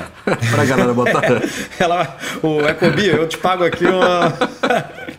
te pago aqui tanto pra você botar a Siri aí no seu termostato, né? Mas eu acho que é pra, pra evitar mesmo mais polêmica, gente. Vamos, vamos abrir aqui e vamos deixar, porque é isso que você falou. Mais importante que isso, do que ela deixar a Siri entrar nesses aplicativos, nesses acessórios, eu acho é o comprometimento da Apple no, no no tal do protocolo Matter lá, né? Que tem Google, tem Amazon, tem tudo que isso sim, se, se rolar Foi, um foi negócio citado, desse, né? Foi citado é, nominalmente a na Apple falou Keynote. pela primeira vez, né? Falou não, porque ela, já, ela tinha, na verdade, soltado um comunicado para a imprensa quando essa ideia, quando esse consórcio se formou, ela, ela e todas as participantes soltaram um comunicado para a imprensa, mas já tem muito tempo isso e ficou a dúvida, Mas né? apareceu se- a marquinha do Matter lá, citado. é, isso tá indo nominalmente. frente, não tá? E a Apple falar numa WWDC, numa keynote, ela mostra ali ela chancelando o negócio de uma forma mais, Uhum. né, mais, mais verdadeira. E aí sim você acaba com um problema de monopólio, porque na teoria é um protocolo aberto, que todo mundo participa, que todo mundo pode pendurar os acessórios ali. Vo- Você pede no Google Assistente e mesmo o negócio sendo compatível com o HomeKit funciona. Alexa, então se você hoje tem Alexa na sua casa e esses, esses acessórios que são compatíveis com o Matter que a Apple vai, vai fazer parte, vão, vai funcionar, então aí meio que né, resolve. Mas tirando isso, como você falou aí, poucas novidades, né? Uma integraçãozinha Teve aqui. HomePod Mini, né? Agora vai poder ser usado como modo Home Theater na, na Apple TV, né? Outra coisa super esquisita que ninguém sabe por que, que não veio de imediato, que assim, você pode, desde que o HomePod Mini saiu, você pode dar saída via AirPlay pela Apple TV, mas você tem que ir lá selecionar no, no menu do AirPlay da Apple TV manualmente o HomePod Mini. Já tem algumas versões que o HomePod grande pode ser definido como saída de áudio padrão da Apple TV, como se fosse um home theater. Então tudo fica automaticamente saindo nele e não rolava no Mini. Deus sabe por quê. É, eu dimensão, acho que né? tem algo a ver com, com comunicação entre a Apple TV e o HomePod, porque quando ele tá nesse modo, não é a mesma coisa do que você ter selecionado ele simplesmente como saída. Ele faz uma comunicação um pouquinho diferente, né? Eu não, sei detalhes, mas eu sei que é diferente de um simples AirPlay. Então talvez, n- não sei, por algum motivo demorou mais para implementarem. Inclusive, tô testando isso aqui, que eu, eu tenho um ecossistema inteiro Apple Beta aqui. E, e, e desses devices, o único que é o meu do dia a dia é o iPhone. O resto é tudo device secundário pra não dar problema. É, e eu tô Ah, com mas o Apple iPhone, TV. que é o mais importante, é o teu, O né? iPhone Se não der é nem de problema... longe o mais importante pra mim. É, o mais importante pra mim é o Mac. O Mac eu não rodo beta no principal de jeito nenhum. Mas enfim, tô rodando aqui com a Apple TV, com o esté- par estéreo de HomePod Mini como saída e tá rodando legal. Boa. macOS, o nome dele é Monterey. É, é, nas últimas semanas estava ali entre Monterey e Mammoth. Eram os dois codinomes mais prováveis aí para o macOS 12. Que, aliás, a Apple não falou que é 12, mas eu acho que já está confirmado. A É gente tá 12, chamando de macOS. É 12, né? Não tem como não ser. Boas novidades. É, teve... O macOS, ele foi... A parte do macOS na Keynote, ela trouxe a melhor demonstração de toda a Keynote. Que é de um recurso chamado Controle Universal. Que não é algo totalmente inédito. Pra vocês terem uma ideia, a Logitech, fabricante de periféricos, né, de teclado e mouse, tem um recurso um pouquinho parecido chamado Flow, que permite que você use teclados e mouses em múltiplos dispositivos. Então dá para você configurar esses múltiplos dispositivos, aí você arrasta o cursor do mouse de um para o outro, mas é uma configuração um pouco manual. A Apple, em bem estilo Apple, resolveu fazer algo extremamente seamless e mágico, né? Aquela coisa, just works. Ao menos, Pelo menos, se pelo, for, menos, é, pelo menos na apresentação, se for né? como Porque eles mostraram. né? Aquele negócio dele puxar o iMac assim,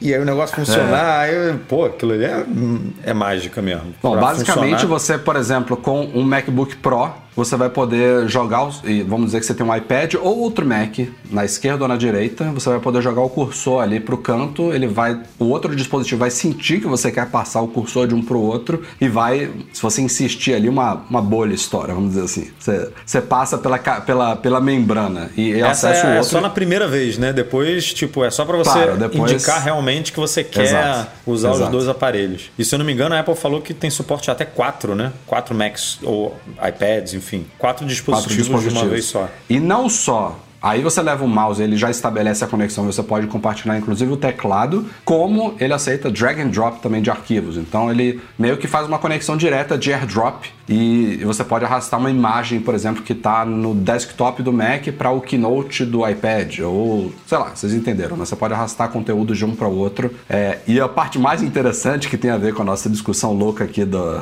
do áudio espacial é como que a Apple implementou essa detecção do lado. Eles adivinham o lado. Tipo, se você joga o mouse pro cantinho ali, para o canto direito, por exemplo, e seu iPad tá do lado direito, ele sabe que um tá próximo do outro, mas ele não sabe que o iPad está do lado direito do Mac. Ele supõe porque você mandou o cursor para lá. Ou seja, se você quiser, você vai poder enganar. Se você botar o seu iPad do lado direito e jogar o cursor para a esquerda e ficar forçando ali, ele vai passar pro iPad. Mas é, interessante essas, essas sacadas deles é, de como que as coisas podem se tornar mágicas, né? Mas foi uma demo, como a gente falou aqui, né? Brincando. Se funcionar desse jeito, muito legal. Tem um detalhe é, que até muita gente veio me perguntar o que, que isso significava pro Magic Handoff do, do AirBuddy, né? Que é um dos recursos dele. Você pode transferir periféricos de um device pro outro.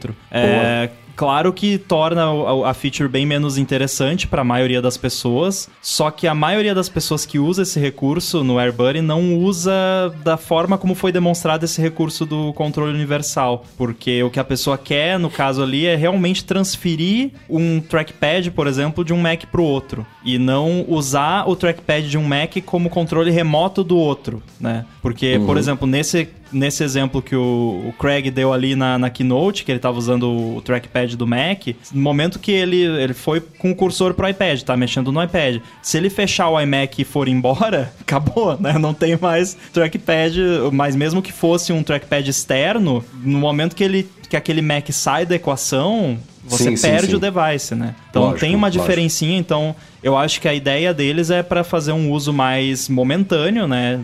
De você tá ali usando e ah, quero só arrastar um negocinho ali, você vai ali e pega, mas não é que você vai transferir para lá e ficar tipo dias usando desse jeito, né? Pelo menos foi como eu entendi. Temos também uma chegada importante ao macOS do aplicativo Atalhos, que já é aguardado também há bastante tempo. Era uma Muito dessas bom. coisas óbvias, tipo Xcode no iPad, Final Cut Pro no iPad.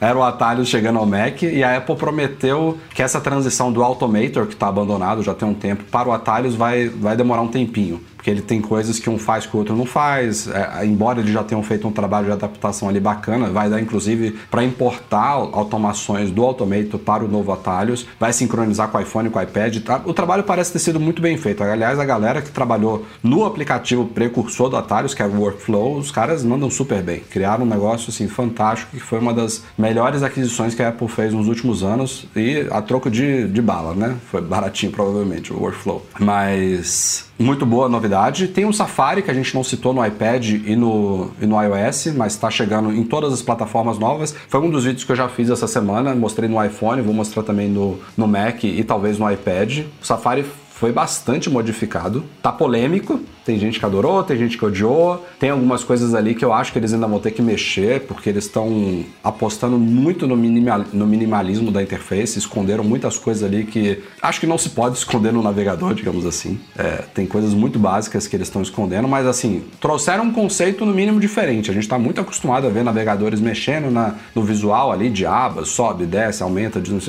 Eles fizeram uma coisa que a gente não viu ainda em, em browser nenhum. Se vai ser bom ou não, eu não sei. Eu não sou hard user do Safari. Eduardo Marques ama o Safari aí, eu não sei o que ele achou, mas. Eu tô no time que adorou no iPhone, odiou no Mac. Assim, no, no iPhone eu achei legal, gostei mesmo. Eu acho que a navegação na parte de baixo da tela faz todo sentido, deveria ser boa. assim em todos os lugares. É, gostei dos gestos, eu não sei se você deve ter percebido que você fez o vídeo e tudo mais, que você pode fazer os mesmos gestos que você faz com os apps, basicamente, na, nas abas. Pra deslizar de uma aba para outra, é muito bom isso. Ficou muito bom, gostei, ficou fluido, bonito. É, gostei também que é um pouco relacionado com aquele recurso Share for You, Share with You, que a gente nem comentou, mas quando você abre um link que alguém mandou no iMessage lá, fica lá em cima o avatar e o nome da pessoa para você saber o contexto de nem onde veio aquela aba. É, quando alguém te manda um link no iMessage, você abre, aí, sei lá, você volta lá horas depois, bem pequenininho lá em cima vai ter um avatarzinho da pessoa e o nome, aí você sabe, né? Ah, eu tô com esse link aberto porque o fulano mandou. É, Isso é bem legal mesmo. No, no iPhone eu gostei, porque eu acho que o tipo de navegação que eu faço no iPhone é contemplado perfeitamente por como ele tá, e eles colocaram o pull to refresh também, né? Se você quiser recarregar uhum. a página. Eu esqueci de pode... falar isso no meu vídeo, mas é, é bom. Eles esconderam o botão, né, de refresh, mas pelo menos tem pull to refresh. É, e isso todo mundo sabe fazer, né? Todo mundo que usa é, celular é sabe. Intuitivo. Agora, no Mac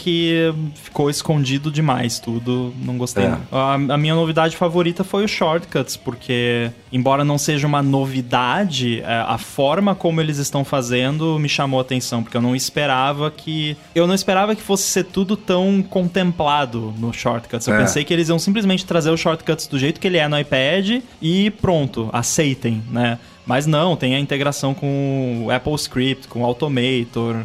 Uh, você pode rodar uhum. Shell Script. Você pode invocar shortcuts via terminal, tem um comando no terminal que você roda para iniciar um, um, shortcut rodando. E claro, tem toda a integração com os apps também. Obviamente já estou estudando para colocar no AirBuddy para você fazer, fazer automações envolvendo os seus devices ali. Então tá, tá bem legal isso aí. Foi a minha novidade favorita, foi não foi o sistema em si, foi o shortcuts. Agora tem muita coisinha que vai requerer Mac M1. Eu acho que algumas delas eles, assim, a Apple pode fazer o que ela quiser quiser, mas tem algumas coisas ali que são meio inju- injustificáveis. Tanto é que, por exemplo, o, o Mapas da Apple agora tá ganhando um, um modo meio Google Earth, que você vai poder ver o globo da Terra 3D. Os caras restringiram isso a Mac M1, cara. Pô, o Google Earth existe há 10 anos já. No- antes Sim. até de eu usar Mac, eu acho que já existia Não, e tem uma Google Earth. flag que você pode ligar que, que funciona no, no Mac Intel, né? Pois é, é, É, exatamente isso que eu ia assim, falar agora. Só que assim, é, deixa eu fazer o advogado do diabo. Aqui. Pronto, eu, faça. eu concordo, eu concordo. Não, eu não consigo entender exatamente qual é a limitação técnica. Agora, tem um detalhe. É, uma coisa é, é algo funcionar, outra coisa é ser suportado, né? Então, e a Apple tem muito essa coisa que a gente já falou de demorar para lançar as coisas e fazer, né, tudo integrado, taranã. Então, assim, pode ser que a Apple sabe que funciona em Mac Intel, só que ela simplesmente não quer ter que prestar suporte a isso. De repente tem outros recursos que eles já estão desenvolvendo que eles já sabem que não vai funcionar legal, ou tem alguns modelos específicos de GPU que não funciona direito, e aí a solução preguiçosa deles é tipo, ah, então deixa, bota só no M1 e, e pronto, sabe? Mas, Ram, Então- você não acha que é meio cedo pra isso? Eu acho, eu acho, acho sim. Eu, eu acho que eles têm todo o direito de fazer isso, mas tá cedo ainda, sabe? Porque Tá a transição cedo, tá, tá basicamente na metade. Sim. Quem compra hoje um MacBook Pro de 16 polegadas e não pode usar esses recursos é muito ridículo isso, Sim, cara. tá, tá muito cedo ainda, concordo. Até porque o, no Mac a Apple sempre foi mais conservadora em, em fazer isso, né? Ela não costuma fazer isso tanto no Mac. Nos iPhones é mais comum, até porque o hardware deles muda mais, assim, Sim, em termos sim. de sensores que tem ou não Sim. tem e tudo mais. Agora, eu concordo, sim, é muito cedo. No, no, o Mac M1 tá mal chegou, né? Só tem um processador, basicamente. Mas vai ter o M1X, né? Aparentemente. É, eu acho que cedo seria se ela tivesse já terminado a transição, sabe? E aí você fala, putz, comprei um Mac no ano passado e já não vai funcionar. Mas isso que o Rafa falou é é meio bizarro, cara. Você pode comprar MacBook Pro de 16, você pode comprar Mac Mini, você pode comprar MacBook Pro de 13, Mac Pro, que na teoria é o computador mais parrudo e mais, mais bizarro que a Apple vende, que você não vai poder ver um globo terrestre no Monte Ray, sabe? É, tipo, é meio louco isso. Também é uma coisa que a Apple pode muito bem mudar até o lançamento final, né? Porque de repente essa Não é flag muito- existe muito lá. Apple-like. Mas esse exemplo do Globo, foda-se foda o Globo. Não, eu só dei um Assim- exemplo aqui, assim, você tem, uma, você tem um... Não, eu dei- é porque eu dei o mesmo exemplo. É, mas É. você tem um computador que renderiza não sei quantos mil vídeos e não pode ver um globo terrestre no mapa, entendeu? Porque a Apple Ó, diz o que Live não... Text, o Live Text, a gente sabe que os- o, o MacBook Pro 16 é capaz de ter OCR. OCR existe também desde que o Google Earth criou o globo terrestre, já existia A gente software usa de um OCR nos aplicativo pra computadores. no o? Tech Sniper, inclusive, Ah. já patrocinou vídeos nossos. Ah. Mas assim, o fato de a Apple ter desenvolvido o recurso em cima do Neural Engine, que tá nos chips é dela, e aí beleza, pô, não vou desenvolver um negócio novo que rode nos anteriores. Isso daí até passa meio quadrado, assim, sabe? Pô, um recurso novo que usa um, um- um processamento neural lá que tá só nos nossos chips. Paciência. Agora, tem algumas coisas ali, tipo isso, uma flag, pô, funciona? Hum, amigo, não vai limitar, né? Os caras já provaram que o negócio roda. Então, e, assim, da listinha lá, a gente fez um artigo no site de recursos do Monterey que vão exigir Mac M1. Eu diria que metade ali eu não concordo. A Apple tá, tá pouco se fudendo pra eu, eu não concordar, eu entendo, beleza. Mas tem coisas ali que, pô, não dá pra entender. É É, e também assim, você falou, a, a Apple tem todo o direito de, de você fazer isso. Eu entendo ficar chateado com isso, quem comprou um Mac Intel recentemente, só que assim, você comprou o Mac do jeito que ele era quando você comprou. O, o que vai acontecer depois, então, você não pode comprar uma coisa É pensando um jeito bem no... frio. É, mas que é ela a vai ter no realidade. futuro, né? É que eu sou desenvolvedor, eu sou, eu sou mais frio. É uma né, realidade assuntos. muito nua, nua, crua e dura essa daí. Exatamente, é. Ó, o Cadu Valzésia, Valcésia mandou aqui um superchat. Muitos shows atalhos agora para a Mac. Testei esses dias com tags NFC, NFC para automação em casa. Isso aí vai abrir muitas portas. Sim. O Automator. Literalmente abre portas aqui em casa. Porta. Porque É. eu tenho NFC na porta lá que eu uso pra. é. Mas eu, eu, eu lembro quando o Automator foi lançado, que foi, foi uma interface gráfica. A, o começo da coisa foi uma interface gráfica para o Apple Script, né? Que é um, é um, já é uma linguagem de automação que a Apple já tinha. E ela criou esse negócio, você podia com drag and drop ali criar automações. Pô, isso aí, quando ele foi criado, foi fantástico. E o, eu o uso o Automator é a... aqui para três coisas. Eu e o meu o desenvolvedor que vive dentro de mim aqui. eu uso para redimensionar a imagem, olha só que maravilha, para publicar no Mac Magazine. Avançado. Uso para cortar o trim que a gente dá, né, Rafa, nas imagens também. Uso Automator. Tem um, tem mais coisas também que eu uso assim, que clica com o botão direito e aí já está ali disponível bonitinho. E é isso que você falou, é muito fácil de fazer, né? Arrastar e soltar e o atalhos facilita. Óbvio que você pode fazer umas paradas super cabulosas no atalhos, mas a ideia é você transformar um vídeo em GIF com um botãozinho ali, né? Pum, tipo que eles deram até o exemplo na Keynote. Então é muito, é, é muito fácil mesmo e vai ser Edu, muito bom. só pra gente fechar a pauta de macOS, eu tô com medo de você congelar, porque nas duas vezes que eu perguntei, você congelou. O que, que você achou do Safari novo? Cara, eu tô com medo de testar e não gostar, porque aquela esse eu gostei muito da ideia deles de deixar mais espaço, né? É, o, o, aproveitamento de tela, de, de, tirar camadas ali da, da, da parte superior para você ter um aproveitamento de tela melhor, enxergar mais o que, que você está vendo. Mas o negócio de juntar a barra com a, com a aba, de você ter que puxar ali o, o a barra lateral ali na esquerda, né? Para ter acesso aos, aos grupos de abas e tudo. Ou seja, você diminui um pouco ali a área útil do negócio. No iPhone parece que vai ser mais legal, que você realmente vai ter mais tela, mas as coisas estão mais ali à mão também. No Mac eu tô com medo deles terem escondido muito, sabe? De ter ficado um pouco mais difícil. Não é difícil de usar, mas não ficou tão intuitivo quanto é hoje. É, eles quiseram ousar mais no Mac, assim, então. Eles, eles, eles fizeram o caminho contrário que hard users buscam no browser. Eu acho que pra, pra galera faz um uso muito soft, até vai curtir essa coisa assim. Mas para mim, por exemplo, ele, ele foi num caminho que, pô, tá mais ainda distante do é. que já era para eu cogitar o usar o Safari. eu tô muito curioso e que eu ainda não vi absolutamente nada são as extensões pro Safari, porque a gente, né, já falou, a Apple lançou o Safari acho que 14, né, não sei qual que a gente tá agora, falando que ele seria compatível com extensões do Chrome, que seria mais fácil, né, de, não, não compatível, mas que seria mais fácil portar as extensões do Chrome pro Safari. Agora ela investiu ainda mais em extensões, né, dizendo que você vai poder instalar no iPadOS e no iOS. Uhum. É, tem a coisa da conversa que a gente já publicou no site de que Google, Apple, Microsoft estão conversando para criar um padrão de extensão. Então, assim, hoje o ecossistema de extensão para Safari é ridículo. É, é deprimente se você comparar com Chrome, que basicamente se você roda uma extensão no Chrome, você roda ela no Opera, né, no, no, no Edge e no Firefox, porque elas são meio que intercambiáveis ali. Você instala uma outra extensão para usar a extensão do Chrome, então é muito fácil de você usar extensão nesses outros navegadores. E no Safari é horrível. E você, nos últimos cinco anos, quando a Apple migrou a extensão dela dela web para App Store, eu não sei exatamente que ano ela fez isso, ela matou a extensão pro Safari. Antigamente ainda tinha algumas, agora você não tem mais nada. E extensão, cara, é para quem faz um uso um pouco mais profissional, que nem a gente, é essencial, assim, você precisa. E isso é o que eu, o futuro de extensões do Safari me animou, principalmente pela chegada em iPad e iPhone, porque aí pode, né, a galera que desenvolve fala, opa, agora tá no iPhone e no iPad, então vou entrar nessa, porque eu vou ganhar algumas dezenas de milhares aqui de usuários. E aí tá criando para iPhone você cria para Mac também, porque tudo conversa. Então eu estou esperançoso de ver uma melhora nesse sentido. Agora, visualmente, eu, eu fiquei com medo.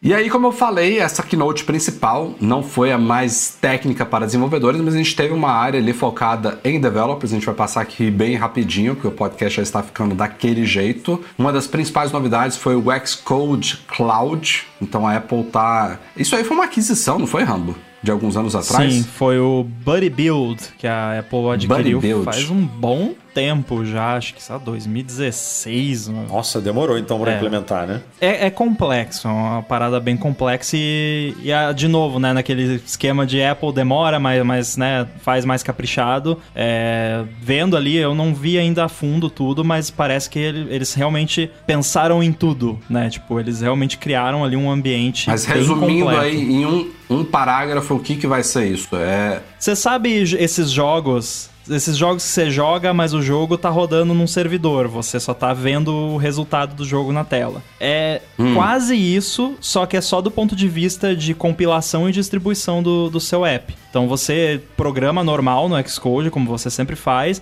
mas na hora de você compilar ele, mandar para a loja, rodar teste em vários simuladores, devices, coisa, você só aperta um botão que manda para o servidor ele vai mandar da um Apple. textinho do código lá, mas a compilação, que é aquela Isso. parte pesada que faz as ventoinhas girarem, Exatamente. vai rodar remotamente. É, e é legal que aí você consegue, por exemplo, você consegue falar, não, compila no macOS 10 rodando. 10 é, é complicado, né? Mas enfim, no, no do macOS 11 rodando Xcode tal, beta tal, e testa no simulator tal, sabe? Você consegue fazer várias combinações sem você precisar ter um Mac com a versão tal, ou outro com a versão tal. Então, Legal. isso é, é o que a gente chama de CI, né? Continuous Integration. E CD, que é Continuous Delivery, que é basicamente todo o código que entra no seu, no seu repositório, já a nuvem já enxerga, já compila, já testa. Se tiver algum problema, já avisa todo mundo. Deu a entender que E vai se ser não tiver pago, né? problema, também já, já distribui para os beta testers também, direto já da manda nuvem. pro test flight sozinho, né?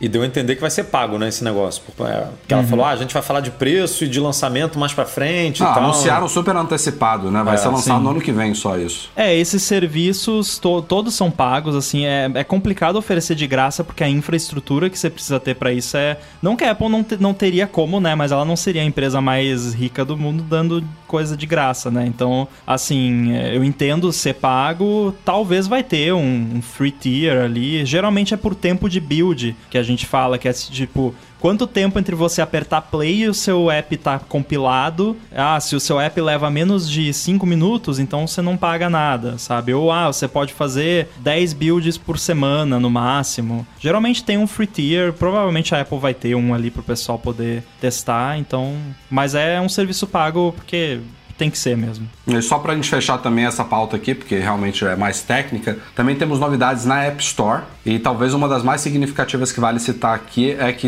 os desenvolvedores vão poder ter, vão ter mais poder para oferecer reembolsos para usuários. Então você vai poder oferecer um reembolso tanto dentro do seu app, tipo, o usuário vai poder pedir reembolso, não sei se dentro do app ou na parte da, de, de assinatura, de integração do sistema com Não, é dentro do app de mesmo. É dentro do app mesmo? E o desenvolvedor vai poder aprovar esse reembolso, né? Eu não sei, eu não assisti a session disso porque ela saiu hoje no dia da gravação, eu vou assistir ainda. Mas o que eu ouvi falar é que, na verdade, continua sendo como já era. O, o- o usuário vai pedir para Apple o reembolso e a Apple, dentro de um máximo dois dias úteis, vai aprovar o, o reembolso. O que eu vi que mudou é que especificamente para consumíveis, então aqueles pontinhos de jogo ou co- coisas é, in-app purchase que você compra e você gasta eles. É, o desenvolvedor vai poder avisar para Apple, ó, esse in-app purchase aqui que foi comprado foi usado, porque tem muita fraude na, na App Store, tem fraude do lado de né, desenvolvedor safado, que nem dá para chamar de desenvolvedor,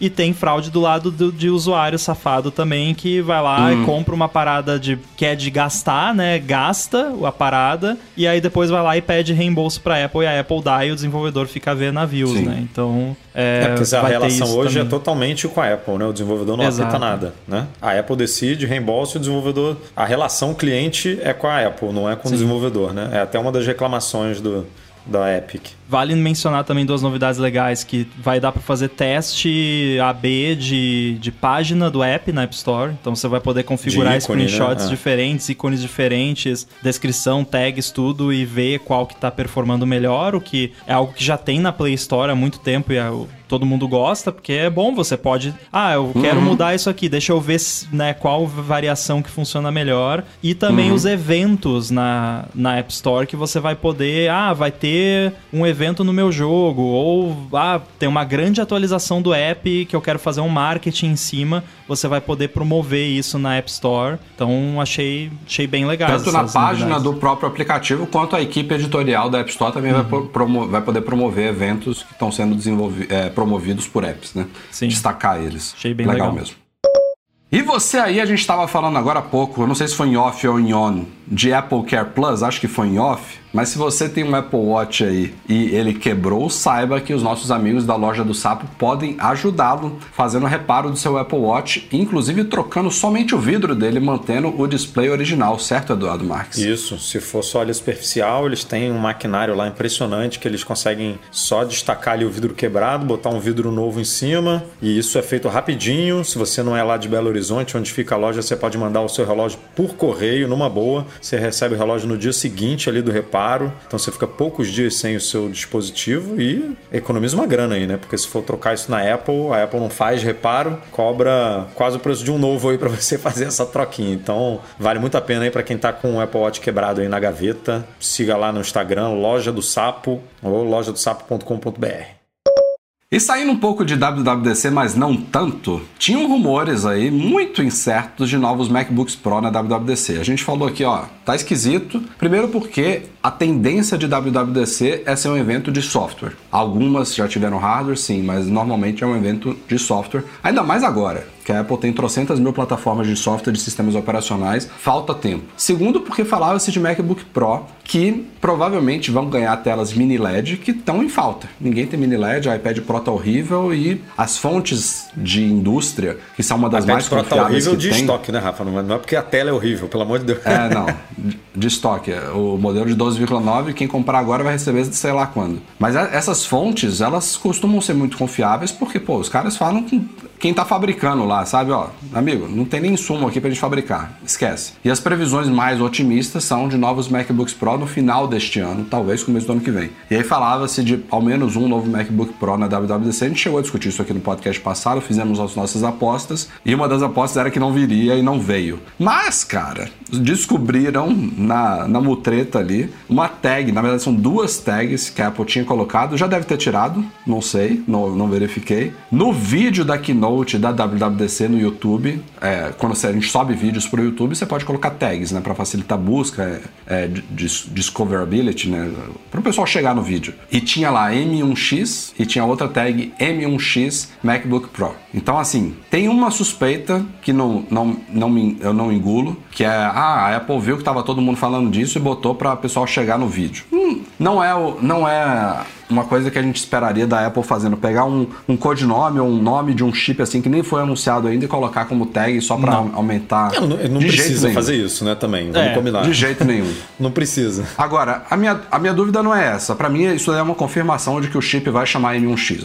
Isso é uma confirmação de facto. A minha dúvida é: esse negócio estava planejado para WWDC mesmo? E cancelaram? Olha, eu fico em dúvida principalmente pelo fato de que. é, porque assim, o, o vi, o evento foi transmitido ao vivo. Né? A minha dúvida é a seguinte: o vídeo que foi transmitido ao vivo é o mesmo vídeo que fica depois lá no- na página da Apple ou eles não deixam a gravação da transmissão e sobem o vídeo depois? Isso faz uma grande diferença. Por que, que eu tô falando isso? Porque nas tags da live, da transmissão, não tinha M1X. Só apareceu Ah, é? depois no vídeo gravado. Sim, porque eu olhei, eu sempre olho as tags, porque a Apple já vazou coisa em, em tag, né? Tá, como tá provado aí, né? Mas. Naquela página de espera que você tá falando. É, que é a página do vídeo. É, aquela Sim. página tem as tags que foram colocadas Sim, quando, sim, sim. quando foi criado o vídeo lá. Mas eu tô pensando que talvez a Apple, a- ela não deixe a- o vídeo lá que foi transmitido ao vivo. Ela, Eu tipo, entendi. apaga e sobe outro, né? É, ela, é, se ela, ela, com certeza ele tem, ela tem esse poder, né? Que são poucos no YouTube que tem, né? De substituir vídeos lá. Mas realmente é uma dúvida. Agora, assim, mesmo ela podendo substituir vídeo, os metadados do YouTube, eles são separados. Ela até pode substituir o arquivo do vídeo, mas isso daí realmente é uma, é uma coisa que, sim... Eu achei esquisito porque assim, ah, o primeiro que falou isso acho que foi o Prosser e o Prosser fala um monte de besteira, então não, le- não levo tanto em consideração. Mas aquela, aquela analista do JP Morgan que fala pouco, né? Mas que tem uma relação próxima da Apple, aquela Kate é, Hubbard, acho que é Kate Hubbard. É, ela tava um tempão sem falar nada. E aí ela falou que pelo menos um MacBook Pro ia ser lançado na WWDC. E tá, pra ela falar isso, e ela, e ela é uma, uma analista que realmente cobre Apple, porque ela tá sempre nas, nas conferências né, de resultados financeiros, ela tá lá sempre fazendo pergunta, ela tem uma relação próxima ali com os executivos, né? Então, não sei. Quando ela falou, eu falei, ah, alguma coisa ela sabe, porque ela não tá chutando, né? Ela não abriria a boca, tá um ano sem falar nada e não vai abrir a boca para chutar um negócio desse. E aí não veio. Eu achei super esquisito ela ter falado, sabe? Ela não foi a única. Teve um outro analista que falou também, e aí esse outro analista que eu não lembro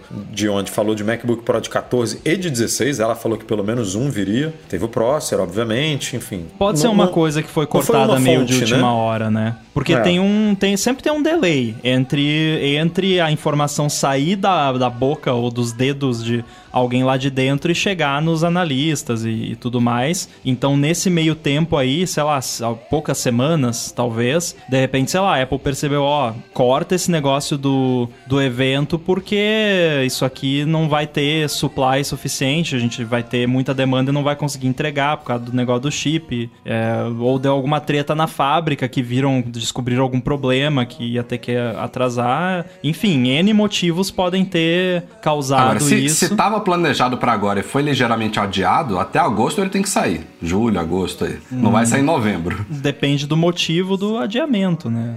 Assim, não é, sei. Se foi falha de produção, aí Que vai que a é Apple estava né? planejando né? anunciar, mas, mas já, anunci... já ia anunciar meio que com o lançamento já um pouco mais para frente, né? E aí mesmo esse mais para frente, eles já não iam conseguir atingir, aí fica complicado. E em termos de cortar do evento, eu, eu também pensei nisso, porque eu sempre me pergunto com quanta antecedência a Apple prepara esses vídeos. E eu tive uma resposta agora, pelo menos em termos de pós-produção, porque no sábado antes da, né, no último sábado antes da keynote, o, o cara que é o chefe lá de, dessa parte de produção de vídeo da Apple tweetou que, tipo, ah, acabei de entregar o maior trabalho da minha carreira, não Ele sei deve o que. apagar depois, Ele deletou depois, é. é. Acabei então, de entregar no Acabei sábado. de entregar, ou seja, terminou a pós-produção do vídeo no sábado antes do Mas não é só dia, isso, né? viu? Eu já, eu já tava pensando sobre isso, eu acho que inclusive o Gruber também, ele, ele escreveu algo parecido com o que eu já tinha pensado. Assim, eles, com certeza eles finalizam assim,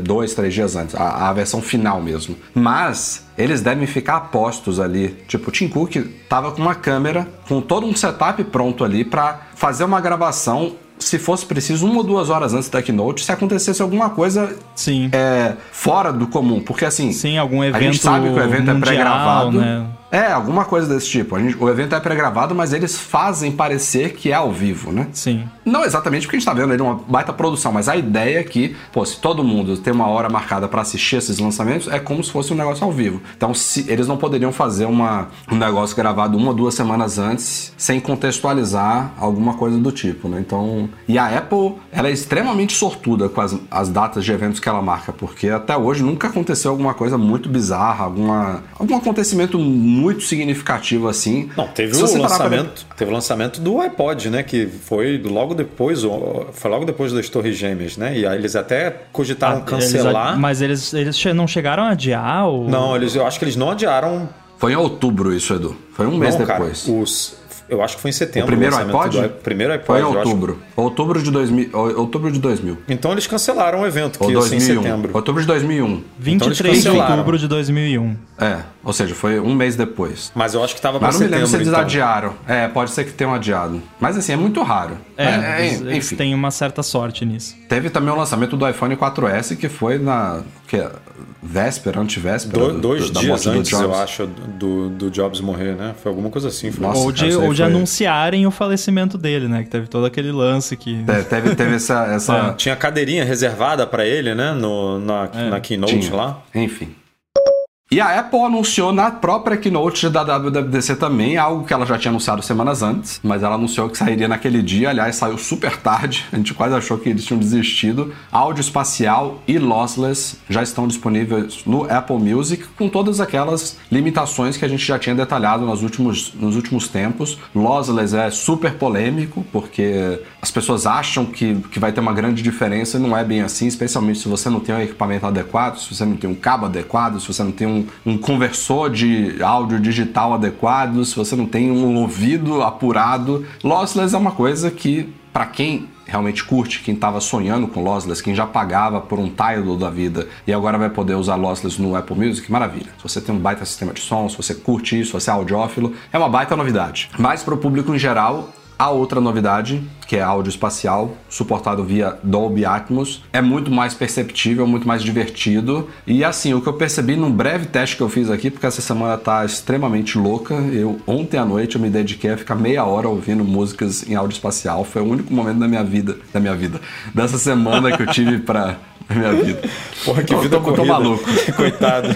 Foi o único momento desta semana que eu tive pra. Pô, eu preciso ouvir um pouquinho pro podcast. O que eu percebi foi que, assim, de talvez 10 músicas que eu ouvi, não ouvi do começo ao fim, eu fui pulando pra ter uma experiência variada. De 10 que eu ouvi, 5 eu curti, 5 eu achei, pá, pô, a diferença pequena ou, ou não foi bem mixada, sabe? Mas, assim, teve algumas que você olha assim, puta que pariu, muito bacana, sabe? Que experiência legal. A sensação de você tá. Aquilo que eles falaram, sabe? Tô na, na frente da banda, sabe? Tô no palco aqui, tô num, num salão com eles tocando aqui em volta. Você fecha o olho assim, você tem uma experiência legal. E o áudio espacial é muito fácil de você puxar a central de controle, você toca um botãozinho, você desliga, imediatamente você liga, você, você consegue comparar bem. E aí é, pô, é muito bom de você comparar isso. E Rambo com AirPods Max aí, eu não, eu não tenho um, deve estar tá melhor ainda. Nossa, muito bom. Eu gostei bastante. É como você disse, tem algumas faixas que são melhores que outras, né? É, acho que depende da, da mixagem que foi feita, depende da gravação, do material que tinham para produzir. É, músicas mais antigas, obviamente, às vezes não tem o material bruto separado o suficiente para conseguir criar uma coisa legal. É, muita gente perguntou também da questão do volume, porque o volume fica mais baixo, uh, o volume médio é mais baixo nas músicas com Dolby Atmos. E eu encontrei uma explicação, assim, pelo menos faz sentido para mim, que é porque você precisa de mais range dinâmico para conseguir jogar os sons para os diferentes lugares, né? Porque assim, você só tem dois alto-falantes, né? Pode ter mais ali, mas enfim, via de regra, você tem o, o, o alto-falante que você tá ouvindo no fone é estéreo. E você precisa de algum jeito criar um som tridimensional dentro daquele estéreo. Para isso, você precisa fazer variação de equalização, de volume e tudo mais para criar o efeito. E você não consegue passar do volume máximo do seu fone. Então, para conseguir criar esse espaço tridimensional de áudio, precisa baixar o volume é, para é, conseguir. É, só para explicar isso daí, é só você pensar na, no estéreo mais simples de todos, que é um áudio passando do lado esquerdo para o direito. O que, que é isso? É um áudio que está em volume 100% no esquerdo, 0% no direito. E ele faz uma transição, vai diminuindo 10 aqui, aumenta 10 aqui, 10 aqui, aumenta 10 aqui. É diminuir de um lado e aumentar do outro, só que, pô, de uma forma extremamente mais complexa, que você inclusive percebe coisas atrás de você. Tipo, é, porque muda é a equalização também, né? Então... Mas isso é então muito doido, né, cara? Como é que você tá com o negócio é. no ouvido, você percebe o som vindo de trás, da frente, do lado. Porque na isso caixa gera de som, também o efeito né, a caixa de som posicionada na sua né? casa ou no cinema, pô, a caixa de som está posicionada ao seu redor, né? Você, é, é, fisicamente é, a coisa está ali. Fone de ouvido não, tá aqui, você liga, desliga um botão ali e o negócio muda completamente. É muito doido. É, e como que eu vou fazer, por exemplo, ah, digamos que é um grupo ali que tem várias pessoas cantando. Como que eu faço fazer um vocalista parecer que tá mais perto de você e o outro mais longe, variando o volume, né? Para isso você precisa ter um, ali um, uma diferença. Mas eu acho assim, ele, ele tem um potencial legal, porque a gente achou assim, ah, a Apple anunciou que X% do acervo já vai ter suporte a Dolby Atmos. E é assim mesmo. Só que dentro desse acervo que a gente está aqui falando, ah, tem algumas que não estão tão legais, elas ainda podem ser aprimoradas. Então, não só eles vão aumentar o número de faixas suportadas com o tempo, e aí provavelmente vão ficar destacando isso lá na, nas e áreas já aumentou, inclusive, do... desde o lançamento. No dia que lançou... Promoveram hoje Beatles, um, é. o Abbey Road, eu acho, remixado. No dia que, que lançou, tinha basicamente só a, as playlists da Apple lá que ela tinha montado. Aí no dia seguinte já tinham alguns álbuns. É, aí o outro dia eu fui olhar, já tinha lá uma das músicas que eu tinha numa das minhas playlists já tava, que eu fui reproduzir, o Apple Music avisou. Ó, se você quer ouvir em áudio espacial, baixa de novo, né? É, isso é uma coisa importante de, de comentar aqui, né? Se você já tem as faixas down, baixadas localmente, seja para lossless ou para áudio espacial, tem que puxar de novo lá com a nova codificação. Isso aí... Eu vi gente reclamando disso. Tipo, a galera tem- que é mágica, né? como é que vai fazer? Você já, o arquivo já tá no seu iPhone, né? Não, não tem como, né? Isso aí vai ter. Cara, podia ter um botão lá, baixa tudo de novo, né? Automático? Podia, mas. Assim, Fazer né? upgrade na, bibli- na biblioteca inteira, né? É, É. uma boa. A justiça determinou que a Apple vai ter que pagar uma multa de 7,7 milhões de dólares aplicada pelo Procon de São De Paulo. dólares não, meu amigo, de reais. Você- é no Brasil. reais. Procon tá chique, Tarde. hein? É no De Brasil. pesos. 7,7 milhões de pesos. é, é, Seis e o ônibus. caso não, não tem nada a ver com o que vocês estão imaginando. Não é de carregador, de fone de ouvido, nada disso. É do Face App. Um caso Quem de lembra? Quem 2019. lembra do Face App? 2019. Nossa. Aquela, aquela questão de invasão de privacidade, de roubo de dados e não sei o que, enfim. Tanto a Apple quanto o Google foram acionados naquela época. É, o Google não, não, não se divulgou Então, muitos não, detalhes ficou, é, agora. não ficou claro, porque o Procon multou. O Procon notificou primeiro, né? Depois multou a Apple em 2019, alegando lá o- os termos de uso que não estavam em português, né? E o, não só isso, como também a coisa de dados, que se, se o usuário quisesse processar, os termos de uso falavam, né? Que se o usuário quisesse processar a empresa, ia ter que ser na, é, em São Francisco, em Santa Clara, no- não é no Brasil, enfim, tinha uns- umas cláusulas abusivas dessa. E aí o Procon multou, a Apple, aparentemente só a Apple recorreu, o Google não, por isso que não se falou do Google. O Google deve ter, né, pagou isso aí, ninguém viu, ninguém sabe, ninguém viu. Mas a Apple entrou na justiça para contra,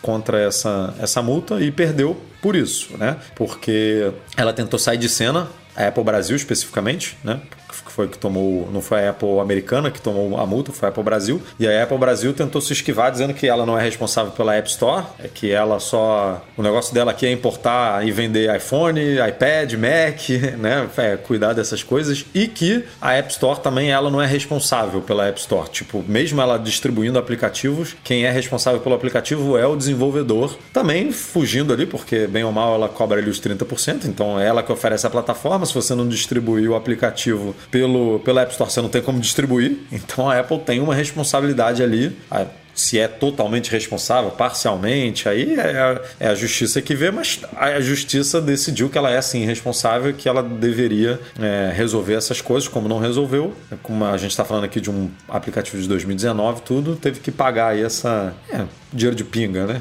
Du- Duas, duas cocas e uma pizza. Pra, pra- Não sei se ela pode recorrer ainda, viu? Ainda tem isso, né? Mas enfim, a determinação atual é essa. E é assim, eu vejo muita gente falando isso. Só pra gente fechar aqui, eu não quero realmente me estender muito mais nessas pautas finais do podcast, mas é ao mesmo tempo dinheiro de pinga pra Apple. Você tá falando de 7,7 milhões de reais. Isso dá um milhão e pouco de dólares. Mas, pô, é dinheiro, cara. É dinheiro, Nenhuma empresa claro. quer pagar isso. Tanto não queria pagar que ela entrou com, com, com- entrou na justiça para não pagar, né? Não, e pô, a gente tá vendo aí as empresas economizando, tirando adaptador Lightning, fone de ouvido, que custa centavos de uma caixa de, de iPhone. Você acha que os caras vão pagar um milhão de dólares sorrindo? Não vão. Isso aí vão brigar até o fim, seja pra diminuir, seja pra não pagar nada. Claro, se tiver que pagar, vamos pagar na boa, não vai, não vai mexer nenhuma. Como é que é needle em português? Aí, ó, o cara não, não tá esquecendo. Como é que é? Agulha? Ele, ele mora em Portugal, mas ele, ele- o pensamento é em inglês. Eu quero dormir. Explica isso aí, Rambo.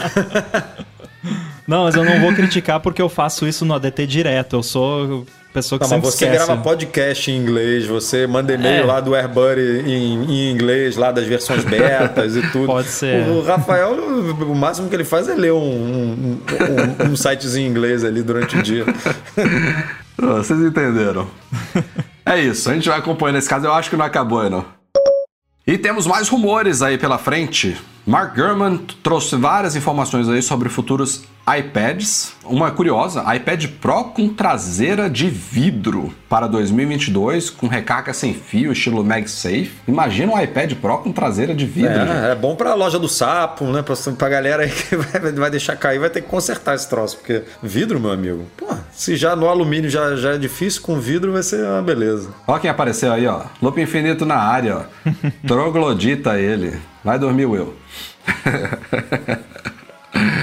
Mas recarga sem fio, é, eu, eu acho que assim, acho que o futuro é tudo sem fio. Lightning um dia vai morrer, o USB tipo C vai morrer, tudo vai virar sem fio de verdade, né? Daqui a 10 anos, quem sabe, todos os dispositivos sem fio, todos os dispositivos vão se recarregar sem fio, sem contato. Tem essas É, tecnologias. ele, ele falou isso, inclusive, né? Que a Apple tá testando um negócio desse, mas que não tá nem no começo. Que não tá nem. Um AirPower, um AirPower à distância É, e tal. longe de ser um produto comercial ainda, tá na fase de laboratório. Mas eu, eu acho que o iPad, com a bateria gigante que ele tem, ele serve muito bem para recarregar outros devices. Aquela coisa da recarga reversa, sabe? Você poder botar um, uns AirPods ali, ou até o iPhone em cima do iPad ele recarregar, isso é uma boa. Mais do que recarregar o iPad em si. É, fa- faz mais sentido com a bateria do tamanho do iPad, até porque hoje você não consegue usar o dispositivo quando ele tá carregando assim, né? A não ser com o MagSafe mesmo, que o imã cola ali, mas aí, pô, espeta o cabo, é melhor, né? E, pô, o iPad com aquela bateria vai demorar.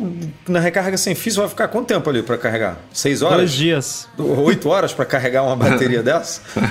Então. Ó, o, Cadu, o, o Cadu, a traseira de vidro é bom para as filhas derrubarem. Realmente, vai É. fazer um- um- uns padrões super bacanas de vidro rachado ali na traseira do iPad. pra isso, Minha mas- filha Mosaico. ia adorar. Mas isso que você falou Lisa- é- faz sentido. Se a Apple conseguir botar o Apple Watch para carregar né, na traseira do, do iPad, os AirPods, aí serve. É uma maravilha. Até em viagem mesmo, né? Quem leva o iPad em viagem e tal, tá, na- tá numa cafeteria e vou carregar aqui rapidinho e tal.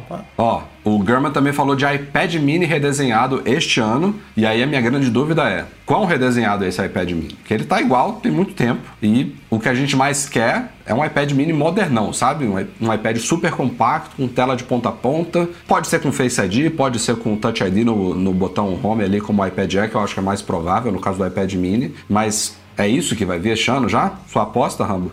É, parece, parece ser plausível, porque o iPad mini é um iPad pequeno, né? É, eu não vejo o iPad mini como um iPad baratinho. O iPad baratinho, entre aspas, com muitas Mas aspas. por um tempo ele foi, né? O mais Não, barato é. e agora mudou. mudou É que agora isso. tem o iPad que a gente chama de iPad nada, né? Que é só iPad. É, esse é o iPad, entre aspas, baratinho. Eu até sugeri que a Apple renomeasse para iPad SE, né? Porque faria mais Tem- sentido dentro... faz mais sentido mesmo. teve, uma, teve uma época que uma galera chamava ele de New iPad, né? Sim, nossa, nu- nunca me esqueço. Mas enfim, eu acho que faz sentido sim ele pegar uma. um- ter uma pegada meio iPad Air, né? Com aquele desenho bonitinho e tal, colorido. É, seria bom. Eu acho que tem muito potencial se, se ela conseguir fazer esse iPad mini. E aí tem isso também que a gente falou aqui dessa recarga à distância, mas o German citou também que o projeto, mais uma vez, né? Já isso tá percorrendo por aí, aqui e ali, fontes diferentes, que o projeto de Air Power não morreu totalmente. Eu Só acho pro que. meu desespero, né? Não, isso aí é, é- Sabe quando você fica com aquele sentimento que você cancela o negócio e fala: Não, isso aqui eu preciso. É isso, cara. Eu, preciso acho que os caras. Isso aqui eu preciso vencer. Eu não vou perder essa batalha. sacou? O fato deles terem apresentado o produto numa keynote de iPhone e tiveram que cancelar, isso deve ter sido para eles decidirem lá, não vamos anunciar que o produto foi cancelado. Isso aí deve ter sido muito difícil para eles fazerem. Eu sei umas E histórias aí... de gente que trabalhava no, no AirPower que ficou pirada. Não trabalha mais. aí. É, é. É, vamos É, ver. é Talvez complicado. algum dia ainda venha aí. E pra gente fechar a última pauta aqui rapidinho também, essa só é importante, é uma, uma polêmica que rolou aí com o Max M1, com consumo de SSD. É, um desgaste, o Rambo até comentou um pouco sobre isso também no Twitter, eu lembro. É, um consumo talvez um pouco mais... É, eu já, já tô me perdendo aqui nas palavras, já, já tá na hora de- Exagerado, exacerbado. é, principalmente com relação a swap, né? Porque esses Macs eles têm relativamente pouca memória, né? Os padrões todos vêm com 8 GB de memória e se faz muito uso de SSD para swap de memória, né? Quando acaba a memória integrada, né? A RAM, digamos assim, do, do Mac, você vai usar o SSD. E aparentemente, segundo observações, nessas primeiras versões do Big Sur rodando dos Macs M1, ele estava usando muito o SSD, mais do que o normal, o que poderia ser preocupante a longo prazo, porque o SSD tem uma vida útil. Só que é uma vida útil que no uso normal demora muitos anos, muitos anos para você bater um, um nível preocupante. E a, essa análise depois teve gente falando, ó, não é tão preocupante assim, não se preocupem, tá ok, mas mesmo assim a boa notícia é que no macOS 11.4, a última versão estável pública, não é beta, do Big Sur aparentemente corrigiu esse problema. Então se alguém estava aí preocupado de comprar um Mac M1 por causa de desgaste, consumo exacerbado de SSD, aparentemente isso não é mais um problema, se é que era um problema antes. Não é isso, Rambo? É, na minha opinião, nunca foi um problema. É, não que não foi um problema, mas assim, acho que as pessoas levam esses números muito a sério, assim. O que eu falei na época foi assim, olha, se for realmente uma parada problemática, das duas uma, ou a Apple vai corrigir, ou daqui a pouco vai começar a dar problema em SS, daqui a pouco, daqui a uns anos vai começar a dar problema, ela vai ter que fazer um recall. O que, que ela vai preferir fazer, né? Hum. Corrigir. E aí eu tô... É porque as pessoas se desesperam de uma forma, assim, às vezes com essas coisas, que é só para gerar estresse ah, mas a mídia, Mas a mídia coloca de um jeito também, é. né? Quando é, quando é problema de Apple. Eu que não ligo nesse, pra essas coisas, eu fico muito irritado, porque daí, tipo, é, meses das pessoas só me perguntando: ah, mas e o negócio do SSD do M1? Eu não, não, não gente, eu respondi hoje, hoje, hoje ou ontem, não importa, ontem ou hoje, no, tá no Instagram. Tá perdidinho. Um cara veio me perguntar: ah, eu vou comprar um iPhone 10S Beleza, até aí normal. Tem gente comprando um iPhone 10S agora. E eu tenho, eu tenho dúvida se ele tá com aquele problema de recarga mesmo. Gente, eu nem lembrava. Aí, ele, aí eu perguntei, que, pro, que problema de recarga? Ele me mandou um vídeo do Unbox Therapy de 2000 e bolinha. Olha de ah, quem, esse, né? É, esse Unbox Therapy, o cara fica caçando o problema na época, ele Não, tá mas pra virar de fato um, foi um bugzinho. Aí, né? Sabe quando que a Apple corrigiu isso? No iOS 12.1. Eu mandei o link do nosso post.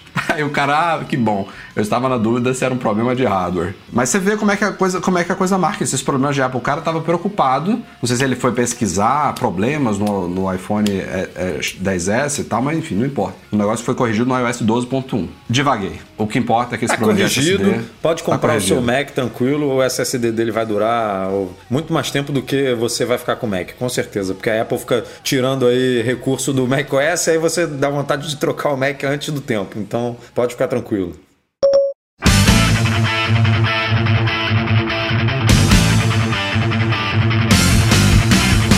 Gente, vamos ficando por aqui. Mac Magazine no ar 428. Não sei como minha voz está saindo neste momento. Guilherme Rambo, muitíssimo obrigado, cara. Valeu, agradeço aí o convite novamente, muito legal estar aqui com vocês. Mais um recorde quase, né, de, de duração, eu acho. Do nosso, eu acho que foi. É, acho então, que foi. E, é e recorde aí. na sua semana também, você tá quase um dia inteiro da sua semana Não, e aí o cara desliga aqui, vai ver sessão da WWDC, vai, não sei que horas que ele dorme, mas tá Não, valendo. agora eu vou jantar, que acabou de vir a notificação aqui que chegou a meu delivery aqui. Aí, Boa, vai lá, Rambo, obrigado. Então tá, cara, galera, muito Valeu, obrigado, Edu. até a próxima. Valeu, Rambo. O nosso podcast, como sempre, é um oferecimento dos patrões Platinum Fixtech, a melhor assistência técnica especializada em placa lógica de Macs, goimports.com.br, Macs a preços justos no Brasil e caiu a solução completa para consertar, proteger, comprar ou vender o seu produto Apple. E a gente sempre faz questão aqui também de agradecer aos nossos patrões, tanto no Patreon quanto no Catarse, e especialmente os nossos patrões Ouro, Alain Ribeiro Leitão,